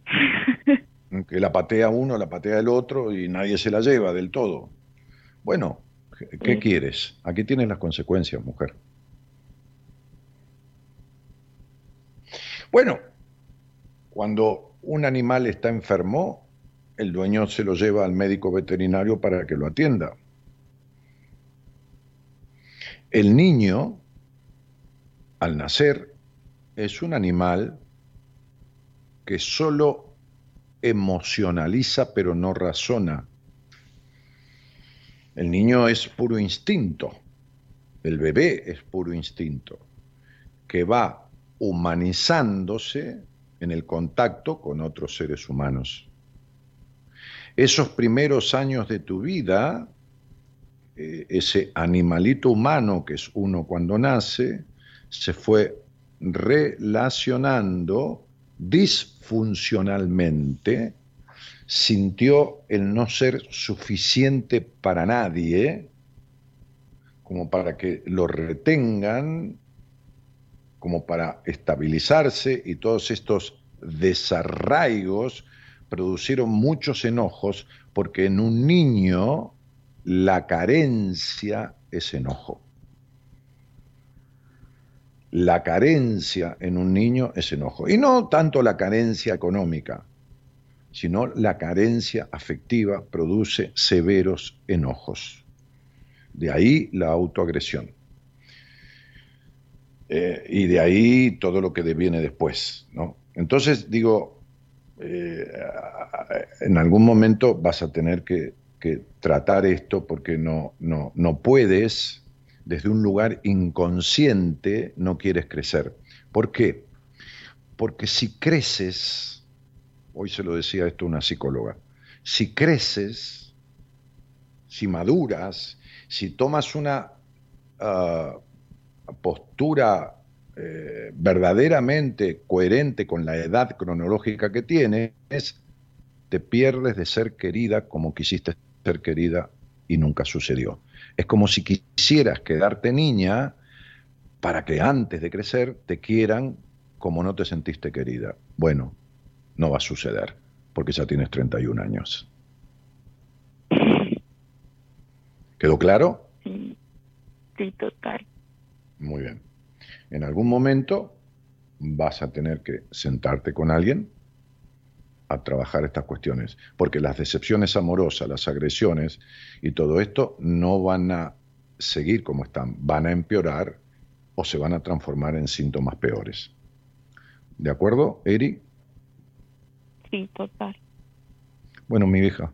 Pues yo alguna vez, alguna vez lo, o sea, estuve en terapia, pero pues no, no hubo mucha solución.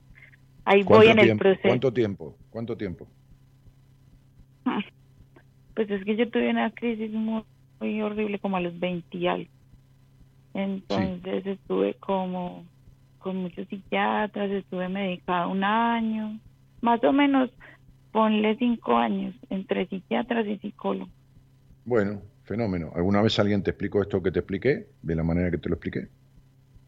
Jamás. Siempre me quejaba como por esa sensación de lo de la piel y simplemente como que, bueno, vamos para otra cosa. Sí, sí, vamos para otra cosa, claro. Si no saben un carajo, ¿qué quieres que te expliquen? Bien, ok. Bueno, aquí tienes la explicación, que, que ojalá sea el punto de partida de un gran darte cuenta que produzca una aceptación y te sientes a trabajar esto con quien se te dé la gana, pero con esta base de la que te estoy hablando. Porque hay mucha tela para cortar. Eh, aquí decimos tela para cortar cuando hay muchas cosas que, no mucho tiempo, eh, no, no, no, que cinco años ni nada, pero, pero mucho que trabajar intensa y profundamente, profundamente, mente profunda, es decir, trabajar en esto profundamente, es decir, en lo profundo de tu mente, no en el yo aparente, como dije en la, en la apertura, que es donde trabajan la inmensísima mayoría de los terapeutas, por eso los años desperdiciados de terapia de tantísimos miles de personas que, que yo he escuchado. Entonces, digo, este, como digo siempre, este, no hiciste terapia, sino que fuiste a terapia. No es culpa tuya. Cuando el paciente se ofrece, como tú te has ofrecido, el fracaso es de los profesionales. Cuando el paciente se ofrece, el fracaso es de los profesionales. Y desde ya que esto no se arregla con los antidepresivos, ni los anticonvulsivos, ni los anti nada que te han dado. Que, que, sea útil la medicación, no lo discuto, pero que no sirve para sanar nada, porque la medicación es un paliativo que viene de consecuencia del, del trastorno emocional de, la crisis y del conflicto emocional. Entonces, la medicación ayuda a sostener al paciente mientras uno va trabajando la causa de esa crisis, pero nada más. Eh, el psiquiatra, no sé cómo te medicó, porque yo no estaba en ese momento contigo, ni, sé nada, pero lo que sí sé que eso no alcanza y el terapeuta o los psicoterapeutas o psicólogos no han, sabido, lo lamento, no, han sabido trabajar estas cosas que tú y yo, con tu entrega, porque te estás ofreciendo, este, este, este, este, yo, yo, pude darte una devolución que no es antojadiza ni es para llenar el momento, yo no hago eso, está claro. Y además que lo que te estoy diciendo y explicando te coincide. ¿eh? No me dices que sí para quedar bien conmigo ni para que yo duerma tranquilo, porque yo duermo tranquilo igual. me, dices que, me dices que sí porque te he descrito tu situación emocional, las etapas, las edades, los por qué y tu situación afectiva. Y tú sabes que lo que te dije de la relación vincular de pareja ha sido siempre decepcionante. También te lo dije y sabes que es así. Sí. Ok. Ni hablar de tu sexualidad, que no es un tema para tocar ahora, pero que también es conflictiva este, y, y un mecanismo tuyo que, también está mal puesto y mal transitado. Pero bueno, ya está, creo que es suficiente información. Pero muy valioso.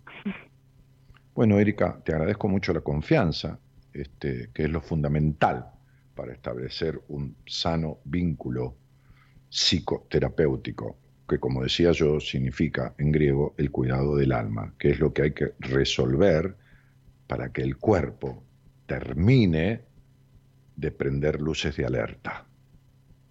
Te mando un besito grande. Muchas gracias, Dan. De nada, princesa. Hasta pronto. Que estés bien. Buenas noches.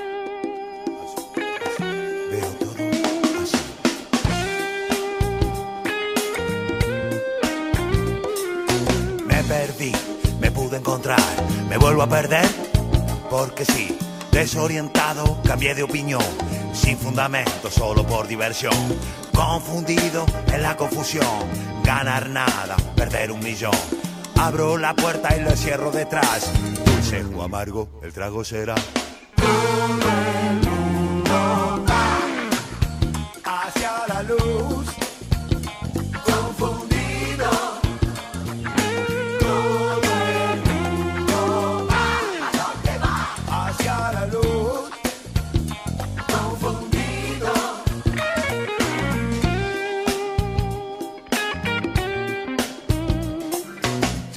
Quién soy, si un santo un ladrón, si soy un tornillo, un destornillador, si soy tan puntual como un viejo reloj que marca las cuatro cuando son las dos. Rockero de cuero o fashion y culo, seré un cumbianchero pintado de azul, una disonante nota musical o seré un residuo municipal.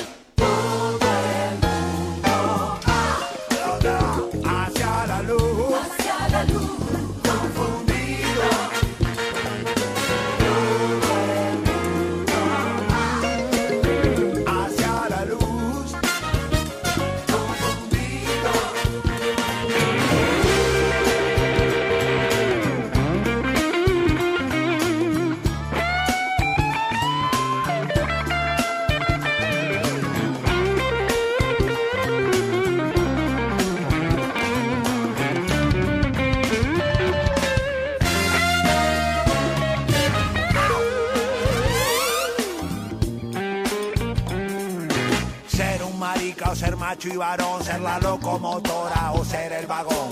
Empetrolado en un desastre ambiental o estar conectado a la aldea global. No sé si ser falso y politiquear o andar descalzo a orillas del mar. Tatuarme en el alma la palabra amor o andar por el mundo fumando una flor. Hacia la luz.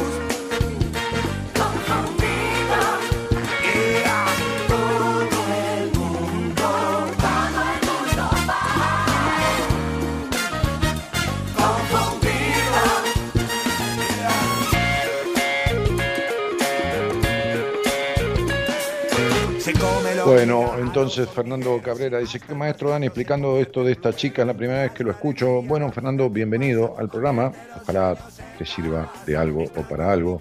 Este, ¿Qué más? Sin palabras, dice Rosana Stefani. Stefani, sos un genio, dice. Este, cada uno es un genio en lo que sabe. Genio entre comillas, nadie es un genio, digo. Este, este, Cristina, que ella siempre maravilloso, Dani. eh, y qué más, y qué más, algunos comentarios ahí. A ver, que no baja esto.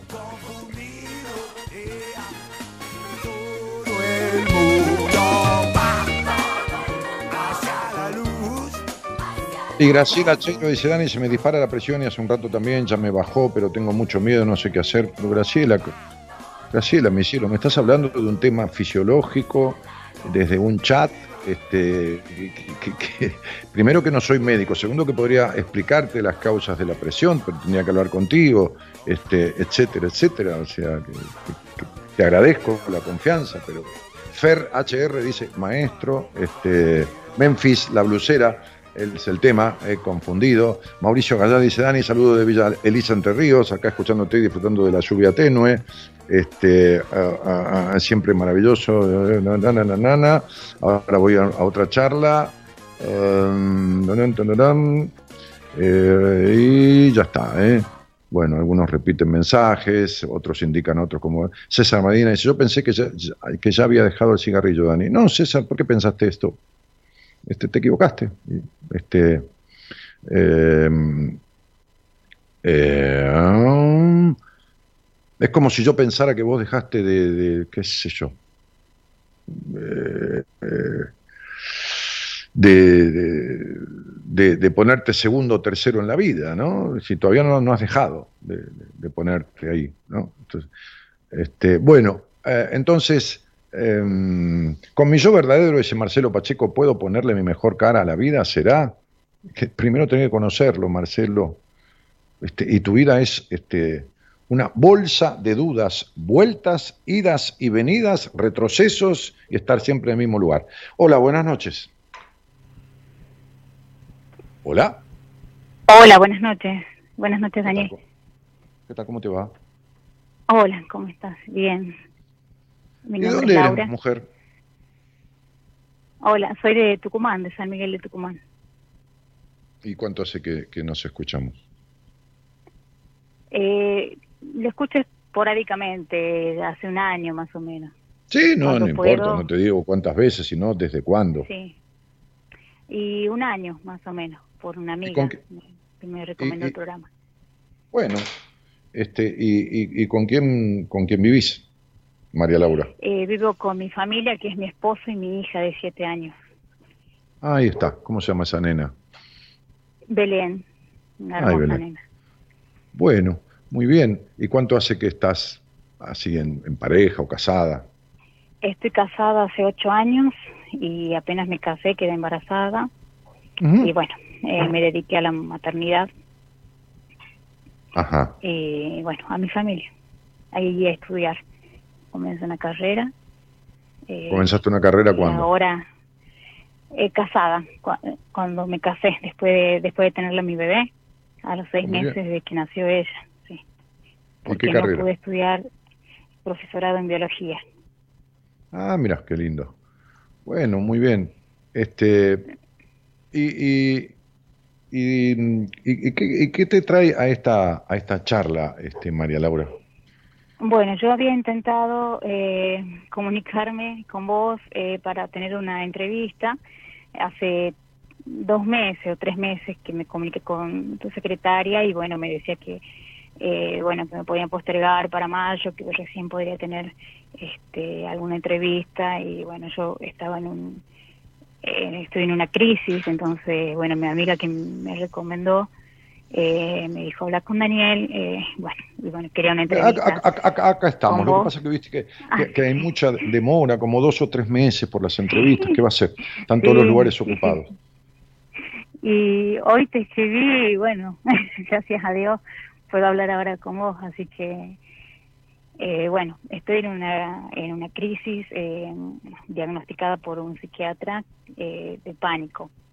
El año pasado me enfermé de COVID, mi marido y yo nos enfermamos, estuvimos aislados acá tres semanas y después de la después que nos empezamos a recuperar porque gracias a Dios no nos han internado pero sí estuvimos acá en casa los tres solos eh, eh, comenzó mi crisis de pánico eh, con miedos miedos a la muerte eh, muchas inseguridades mucho temor eh, y bueno eh, comencé con con estas crisis que pensé que yo pensé yo que eran este eh, que era una, una reinfección del COVID o, o que todavía era una secuela del COVID, que la verdad que no sé qué será todavía. No, No, lo no, sé. a ver, ¿tu marido tiene crisis de pánico? No, Y, y bueno, entonces no es una secuela COVID. A ver, eh, los ataques de, de- de pánico, que los conozco de memoria porque los he tenido en, en docenas durante muchísimo tiempo, este, por lo menos un año y pico, eh, con mucha intensidad, eh, no son más que trastornos de ansiedad, trastornos de ansiedad aguda. sí, Eh, pero se, se- se desarrollan o aparecen a partir de lo que se llama una situación gatillo. Tanto puede ser el COVID como eh, te robaron el bolso en la esquina y te, tironearon y te quitaron el bolso, o estás picando una cebolla y te cortas un poquito eh, la yema del dedo y te sale sangre. Es decir, cu- cualquier situación puede gatillar, por eso se llama situación gatillo, puede disparar determinada cosa, una fobia o esto o lo otro. Ahora, eh, eh, viste que cuando, si vos pones un balde, o un, no un balde, un vaso de agua, un, un vaso con agua, no de agua, y lo llenás bien, bien, bien, bien, bien al borde, cuando le pones sí, una gotita más, se desborda. ¿De acuerdo? sí, Hay un momento en que al vaso con agua no le cabe ni una gota más. ¿Estamos de acuerdo? Sí, sí. Es como cuando vos, no sé, ponele un día, qué sé yo, te gusta comer y vas a comer un asado, qué sé yo, vas a ir a la liñita a comer picaña o, o- o lo que fuera, ¿no? Este, este, y comes y comes. Hay un momento que no te entra más nada, ¿viste? Cuando uno dice, no me entra más nada. Sí, Eh, bien, no te entra más nada. sí. Es decir, no te entra más nada. Es decir, el inconsciente es un placar. Vos imaginate un placar. Y entonces en Sí. el placar vos empezás a guardar ropa a los 5 años. Guardas ropa, tenés 10 años, guardas ropa, tenés 15, tenés 20, tenés 25, tenés 30, tenés 35, tenés 40, que vos tenés 40 años, o vas a cumplir 40, es lo mismo, o ya cumpliste. Entonces un, un día vas a, va- un día vas a, vas a, vas- ¿cómo? Ya cumplí 40. Pero sí, sí, es lo mismo. Entonces, vos vas a guardar ropa en el mismo lugar donde guardás hace 40 años y ¿qué pasa? No entra más nada, ¿no es así? Sí, Bien, entonces, ¿qué tenés que hacer? Sacar. Sacar las cosas del placar, fijarte cuáles ya no sirven, cuáles no tienen sentido, regalarlas a una parroquia o venderlas a una feria americana, este, de- de- deshacerte de cosas que ya no tienen sentido, que están ahí, que no tienen por qué estar, este, y, y entonces Ujú. haces lugar. Es lo que se llama hacer lugar. ¿Viste? Me dice, che, viejo, le dice la mujer al marido, vamos a hacer lugar en el placar. Bueno, algún día vas a tener que hacer lugar en el placar de tu mente porque no cabe más nada. ¿Y qué no cabe más nada? No cabe más nada de la crianza de sometimiento que tuviste, no cabe más nada de la niña separada del adulto, no cabe más nada de esta mujer razonadora, perfeccionista, en donde este, tu mente no tiene confianza absolutamente en nadie, donde nadie te conoce verdaderamente, no cabe más nada de esta desconfiada, pero a su vez necesitada aprobación, no cabe más nada de la intolerancia con la que fuiste criada, no cabe más nada del esfuerzo que hiciste por ser querida como querías ser querida, cosa que no sucedió nunca. No cabe más nada que los hombres te gustan más que el dulce de leche y sentís atracción fuertísima y, sos una mujer que naciste con una energía impresionante, inquieta, con necesidad de cambio y con esto y con lo otro y todo eso está enterrado bajo tierra en el subconsciente tuyo que en estado de germinación que nunca se desarrolló y sos un, volcán erupcionando, porque todo esto que está tapado está fluyendo de manera negativa. Entonces, vos, que enseguida aclarás, tuve una hija y me dediqué a, a ser madre y en mi hogar como justificándote, yo tuve una socia que tenía cinco hijos y trabajaba conmigo y la ayudaba un poco la tía con los cinco hijos, yo soy padrino de uno de ellos y seguía trabajando. Entonces, vos trabajás de hija, estás en un matrimonio en el que tuviste una, una, una niña y, y- y te encerraste y después empezaste a estudiar, ¿no? Todas cosas que, que están muy bien, pero que no alcanzan. Porque, porque eh, estás como una nenita, como, como con la misma intolerancia. Por eso te duele el cuerpo como te duele. Por eso vivís razonando tanto todo y pensando 750 mil cosas y dando vueltas y vueltas y vueltas y vueltas y siempre estás en el mismo lugar. Entonces no va más. Es como uno dice, te explotó la cabeza. Entonces la vida, que no es tu mamá ni tu papá, que no estuvo ni, ni en figuritas, que no sé si se murió o era un No, mueble. Un padre o qué es- ausente. bueno, por eso, no estuvo. Este, y la crianza que tuviste, que fue de una niña aislada, retraída, metida para adentro, este, eh, bueno, eh, a ver, este, ¿Qué hago? ¿uno puede vivir con lo que aprendió en el primario? Sí, no hay problema, se puede desempeñar en la vida con lo que aprendió en el colegio primario, no, no, no es necesario un título universitario, pero lo que no se puede es vivir en bienestar con lo que aprendió únicamente en el hogar donde nació y no haber modificado nada, porque eso es no evolucionar emocionalmente. Sos exactamente la misma que tu hogar crió. Tu marido es tu papá, vos sos la hija y así estamos. Bueno, entonces ¿cómo no te va a reventar la cabeza? O sea, esto no va más. No tiene que ver con el COVID ni con nada. la- Lamento, por supuesto, el, el tema del virus, eso desde ya, pero no tiene nada que ver con el ataque de pánico. Es una circunstancia que se disparó a través del COVID. Que Avo Y pero esto es querer una solución mágica, como siempre que existe en la vida. Esto no, no, no, no se arregla con un qué hago. Te hablé de un montón de cosas yo, que están ma- mal guardadas en tu psiquis y tu aparato psíquico no da más. Entonces no, no, no, no, no hay una pastilla mágica. ¿Entendés? Sí. Claro, no hay pastillas mágicas.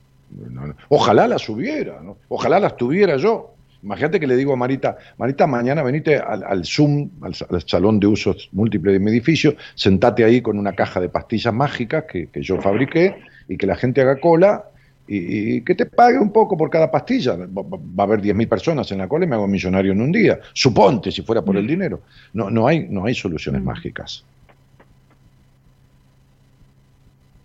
Ne- eh, esto necesita de, de un, de un trabajo con alguien, porque, a, a ver, este, ¿me entendés todo lo que te dije, no, María Laura?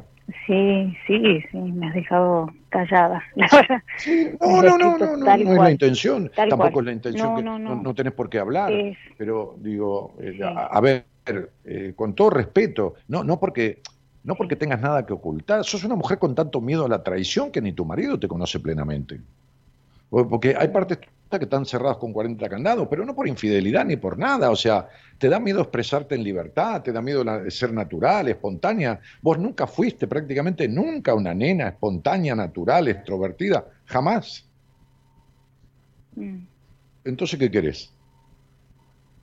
O sea, tragá, tragá, eh, tomá, tomá y nunca vayas al baño, ni hagas pis, ni vayas de cuerpo. Te explota el organismo. Bueno, es lo mismo. Has tragado, tragado, tragado, eh, ¿entiendes? Y nunca evacuado nada de lo que está ahí adentro, tragado, consumido y nunca expresado. ujú. sos tan intolerante con vos misma en el no dejarte ser como intolerante fue tu crianza. ¿Intolerante en qué sentido? Puede haber sido en denostación, en maltrato, en rigidez o en sobreprotección.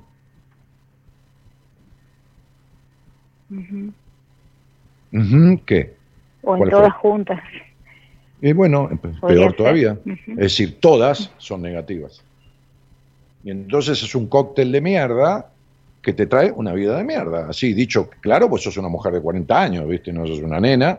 Este, y entonces, si todo lo que tenés encima es todo lo que consumiste en la rigidez, la estructura, la- esto, lo otro, el impedimento, y vos sos una curiosa reprimida, porque a mí no, mi cielo, ¿eh? vos me escuchás hace un año, aunque me hayas escuchado 10 veces.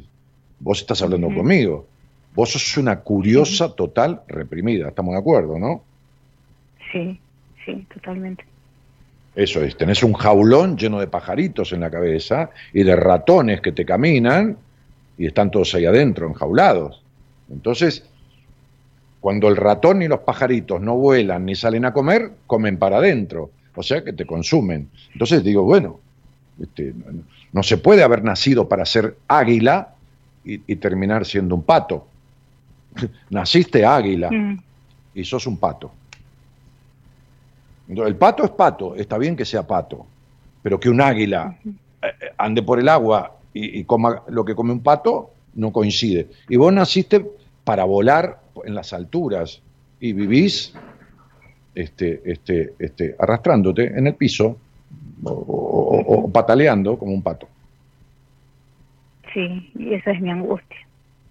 Y Eso por supuesto, me- y por supuesto se llama angustia existencial. Sí, Bueno, enjaulada. ¿Volaba? No, vos no volaste nunca, ¿eh? Va- va- Vamos a empezar no, por ahí. no volé. No, no, no, no. no. Vos volabas con la cabeza. Pero no sabía por qué era. No sabía por qué me sentía así. Ah, ahora ya lo sabes. ¿Sabes cómo se llama? ¿Cómo? Falta total de libertad, desencuentro y traición hacia uno mismo. Se llama así. Que es la peor de las traiciones. O sea, a ver. ¿Por qué hacia uno mismo? ¿Por qué? Porque no te dejas ser. Porque vivís bajo necesidad de aprobación. Hace cualquier cosa para que te quieran y te dejas de lado. Y por otro lado, querés ser perfecta. y hay dos cosas que no se consiguen nunca en la vida. Ni la aprobación de todo el mundo, ni, querer ser- ni lograr la perfección. Y vos querés las dos. ¿Y te parece poco? O sea, tenés las dos fórmulas del fracaso, sí. la necesidad de aprobación y la perfección. ¿Quedó? Eh, ¿Se entiende, María Laura? sí, sí, sí, lo entiendo Bueno, perfectamente.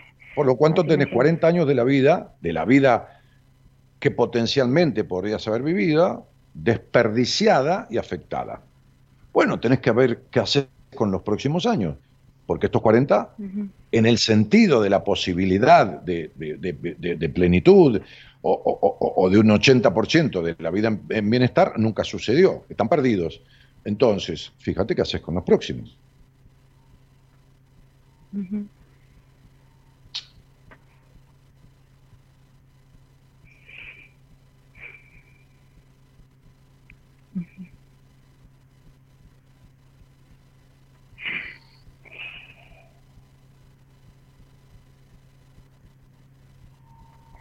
Por eso respirás y no llegas al fondo. ¿Viste que parece que los pulmones no tuvieran capacidad? Sí, Y bueno, eso es angustia.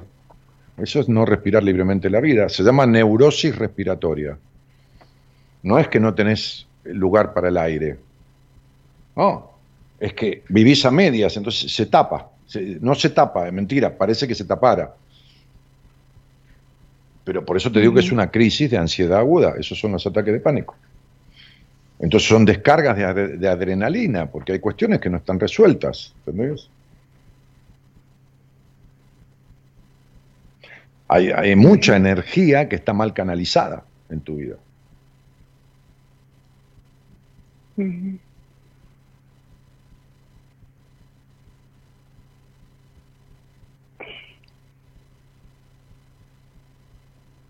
No sé qué decir. No, eh, de- deja de estudiar biología. contó. Justamente estudias la cuestión del origen de la vida y esto y lo otro, y tenés que estudiar Sí. el tema de tu vida. Deja de estudiar biología. ¿Querés que te diga lo que tenés que hacer para empezar? Bien, deja todos los Sí. estudios, anda a trabajar, conseguite un trabajo, crecé. Sentate con un terapeuta, pagate tu terapia y decirle, vengo a crecer. Y si tu marido no te da permiso para trabajar, entonces andate y sepárate. No, sí hace un tiempo entré a trabajar, hace dos meses. Bueno, me alegro mucho. yo... Aga- sí. a- agarrá Tera- ese dinero pero- y sentate, y sentate en una terapia. Sí. O si no encontrás a nadie en un tiempo, me escribís en el Instagram, me haces acordar de quién sos, esto y lo otro, y yo te sugeriré a alguien. Pero, pero sentate en- a trabajar esto en terapia, porque vos no lo vas a resolver, es decir, ni de casualidad. Sí, justamente, justamente por eso me había, eh, me había comunicado con Marita para tener una cita. Bueno, tendremos Y bueno, cita o no la tendremos. eh, la mayo tendremos o no la tendremos, porque encima hay que hablar de otras cosas que no hace, no, hace falta, Sí. porque no están bien tampoco. Si no, no- no hay, no hay- eh, las áreas de tu vida están algunas mal y otras más o menos. ¿Cuáles están más o menos? para guiarme. No, mi vida, tenés que empezar a hacer un trabajo en terapia y dejar de querer controlar todo. Naciste en un hogar donde fuiste criada bajo el control y necesitas tener todo controlado y no podés controlar nada. Decime vos cuáles están más o menos, dale. Deja de ser ¿Cuál es tan desconfiada y jodida, deja de ser tan desconfiada y jodida. O no te demostré que sé. ¿Ya no te lo demostré? Sí. Bueno, entonces, ¿para qué querés seguir tironeando? ¿Cuándo te vas a entregar? ¿Cuáles están más o menos? Decímelo vos, dale.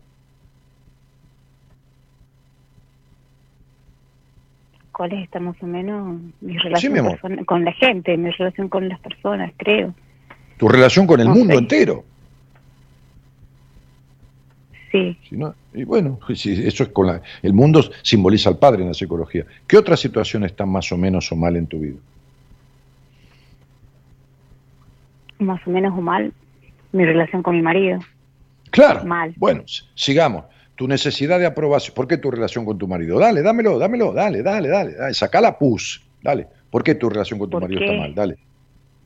porque no porque no me siento satisfecha, no no siento que tengamos una relación íntima, no lo, no lo veo como un amigo o bueno, un falso ideal que tenía cuando me he casado. Mm. ¿Y cuánto hace que vos te diste cuenta de todo esto? ¿Cuántos años? Y cuatro Seis. años más o menos. ¿Cuatro? ¿Y, Sí. y qué haces ahí? Sí. ¿Esperando qué? ¿Qué esperás? Y que pase algo, un milagro. Bueno, bueno seguí, seguí esperando. ¿Qué otra cosa está mal en tu vida? La relación con el mundo en general. Muy bien, los vínculos eh, que vienen del padre, los vínculos los establece la madre. Acá tenés la relación este, este, este, este, este, con tu marido, ¿no? La parte vincular. El vínculo contigo misma, tu necesidad de aprobación, hacer de todo para que te quieran, es buscar ser perfecta, ya te lo dije. ¿Qué otra cosa está mal en tu vida? ¿Qué otro aspecto?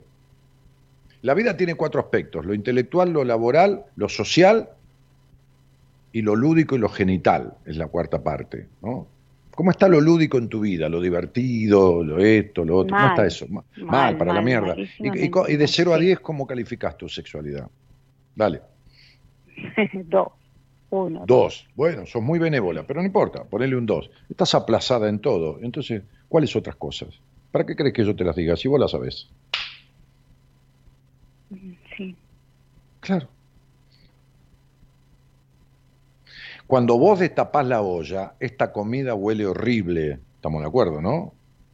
Muy bien, te dije algo fundamental que te callaste la boca. Sabes que los hombres te atraen mucho, ¿no? ¿Lo sabes o no lo sabes? Sí. Bien. Y entonces, ¿te das cuenta que vos estás, este, vi- viniste a vivir en Canadá y estás viviendo en Ushuaia? ¿Entendés? Que estás afuera del camino de tu vida totalmente. ¿Lo entendés? Mm. ¿Lo entendés o no, No, cielito? no, no, entiendo eso, no, no entiendo. O sea, está mal tu matrimonio y te quedás. Este, tu sexualidad es una cagada. Este, te llevas mal con el mundo. eh, vivís buscando aprobación. Por otro lado, eh, desconfías. Por otro lado, querés ser perfecta y no entendés que la comida, cuando destapás la olla, tiene más olor a mierda que otra cosa. Mm. ¿Cuál, cuál cosa de tu vida está bien? ¿Me lo puedes explicar? ¿Qué cosa está bien? Sí, claro, decímelo.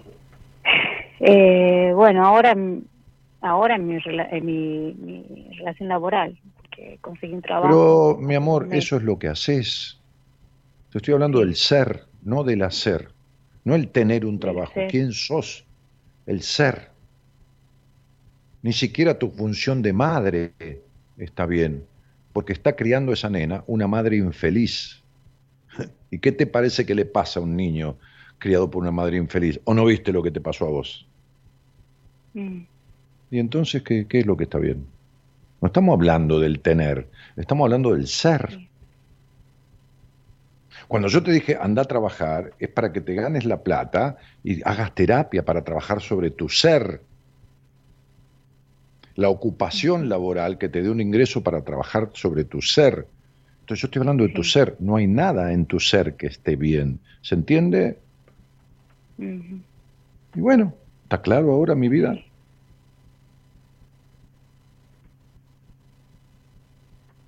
No, no está claro. No. Vos querés ir hablando se- seis horas más, ¿no? ¿Cómo?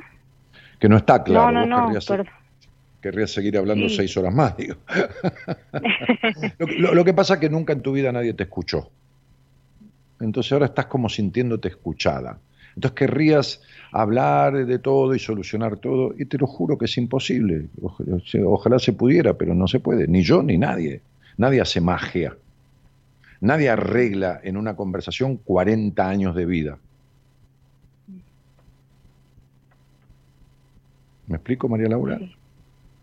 Sí, Bueno, pero sí, todo está mal. fue, fue- claro, ¿viste? Entonces, agarrá esta conversación que va, Sí. queda grabada en mi Facebook o queda subida al Spotify y escuchátela tranquila mañana o pasado, enterita, enterita, enterita. Y escuchate, escuchate vos las idas y vueltas, la, la- la- la- la- el- el- la dispersión, la- la- la- la- las cosas que, que- que- que- que yo te dije, las que vos confesaste, y date cuenta, hace un repaso, ¿me explico? Sí, Y sentate con alguien, ¿eh? Urgente, ¿eh? Porque el problema no son los pánicos. Queda tranquila que de eso no te vas a morir. no- no, este, ese miedo a morirte es- es- es- es- sí, simboliza todo lo que hemos hablado, ¿de acuerdo? sí. Bueno, y se soluciona. no hay ningún problema, se arregla bien. Va a tomar algún ansiolítico, pero es necesario hacer terapia. ¿Ok? Sí. Entonces te mando un besito. Gracias. De nada, mi vida. Gracias, Daniel. Bueno, un beso. Chao, Gracias. chao, Buenas noches.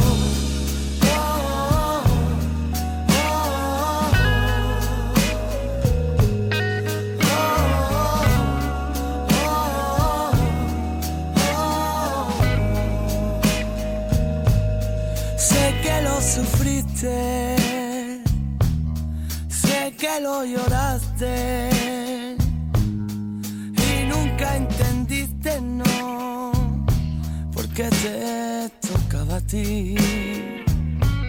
Sé que todo sigue ahí, discutiendo en tu interior.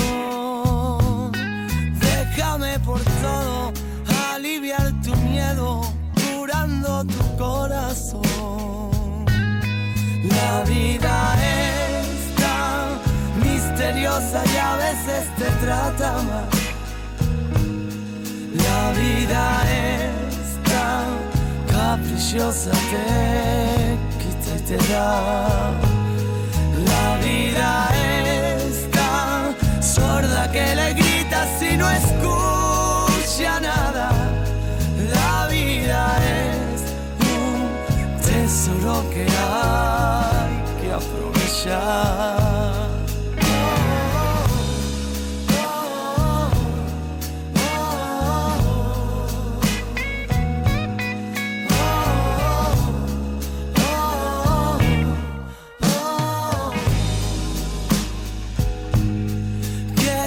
Más fuerte, siempre aparentando.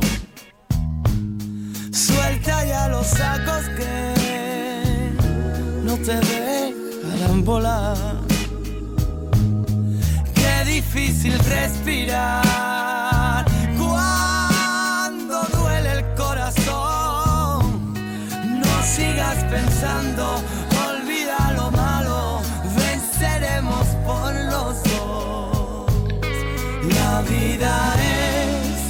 Y Graciela Cheiro dice que su hipertensión cree que es emocional también. No, no es emocional también, es emocional.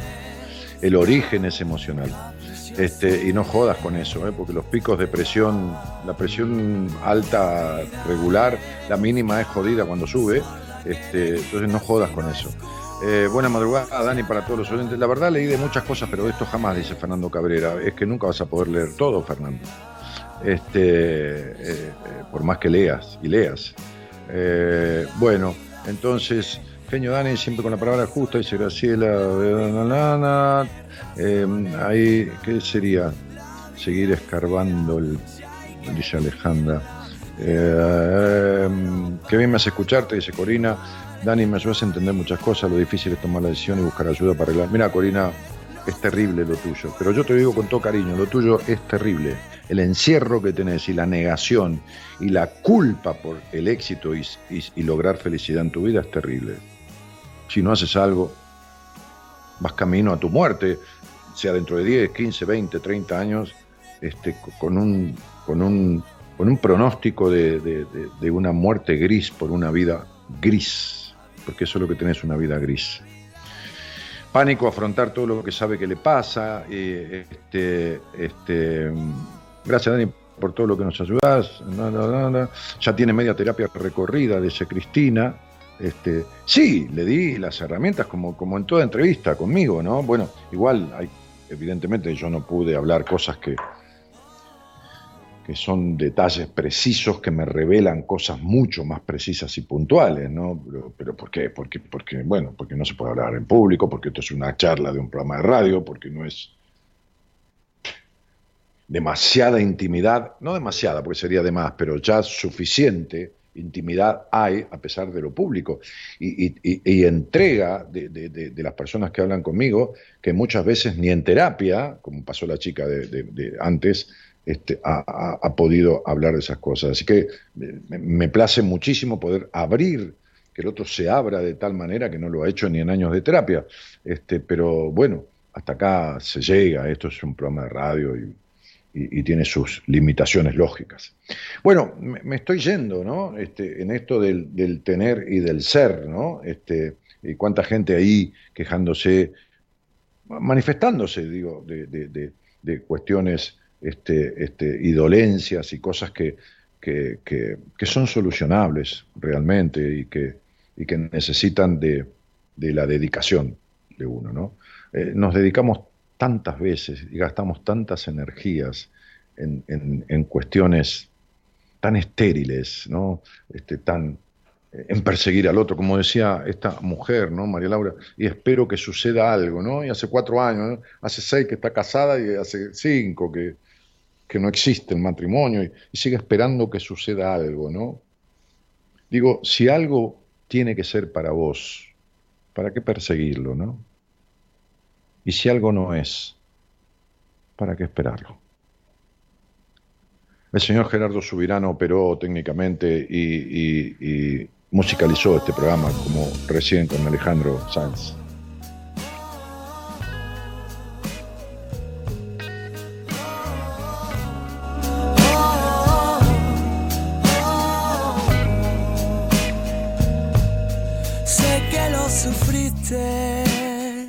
Manuela Carrasco con Alejandro Sanz. ¿o no? Ah, no, Manuel Carrasco, perdoná, estoy confundido. Dale, disculpa. Entendiste no, porque te tocaba a ti. Sé que todo sigue ahí. En otro lugar de Buenos Aires, porque estamos así repartidos, Gerardo en los estudios centrales, este, nuestra productora, ¿no? Norita Noralí Ponte, ¿no? Un, un escándalo de mujer este, ya, ya, ya, famosa, ¿no? ya, ya, en las marquesinas este, virtuales de la radiofonía argentina, Norita, Norita Noralí Ponte, este, nuestra productora. Y aquí, eh, yo que vengo a ser el conductor de este programa, el... Sorda que le grita si no escucha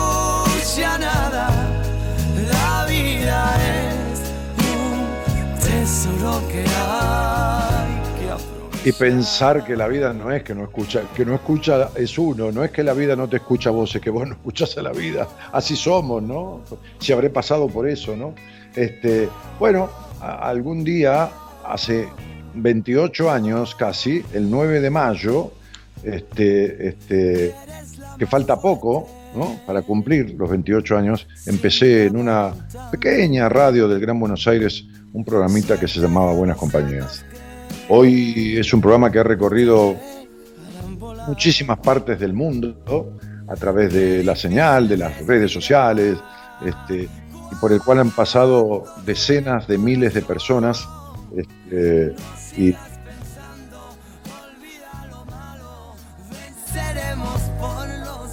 me llevó este programa a estudiar psicología, a, recibirme, a doctorarme en el exterior, pero, pero sobre todo me llevó a esta pasión que tiene que ver con, como digo en uno de mis libros, acompañar a parir almas. Como alguna vez algún viejo maestro me acompañó a parir mi alma. Buenas noches a todos y gracias por estar.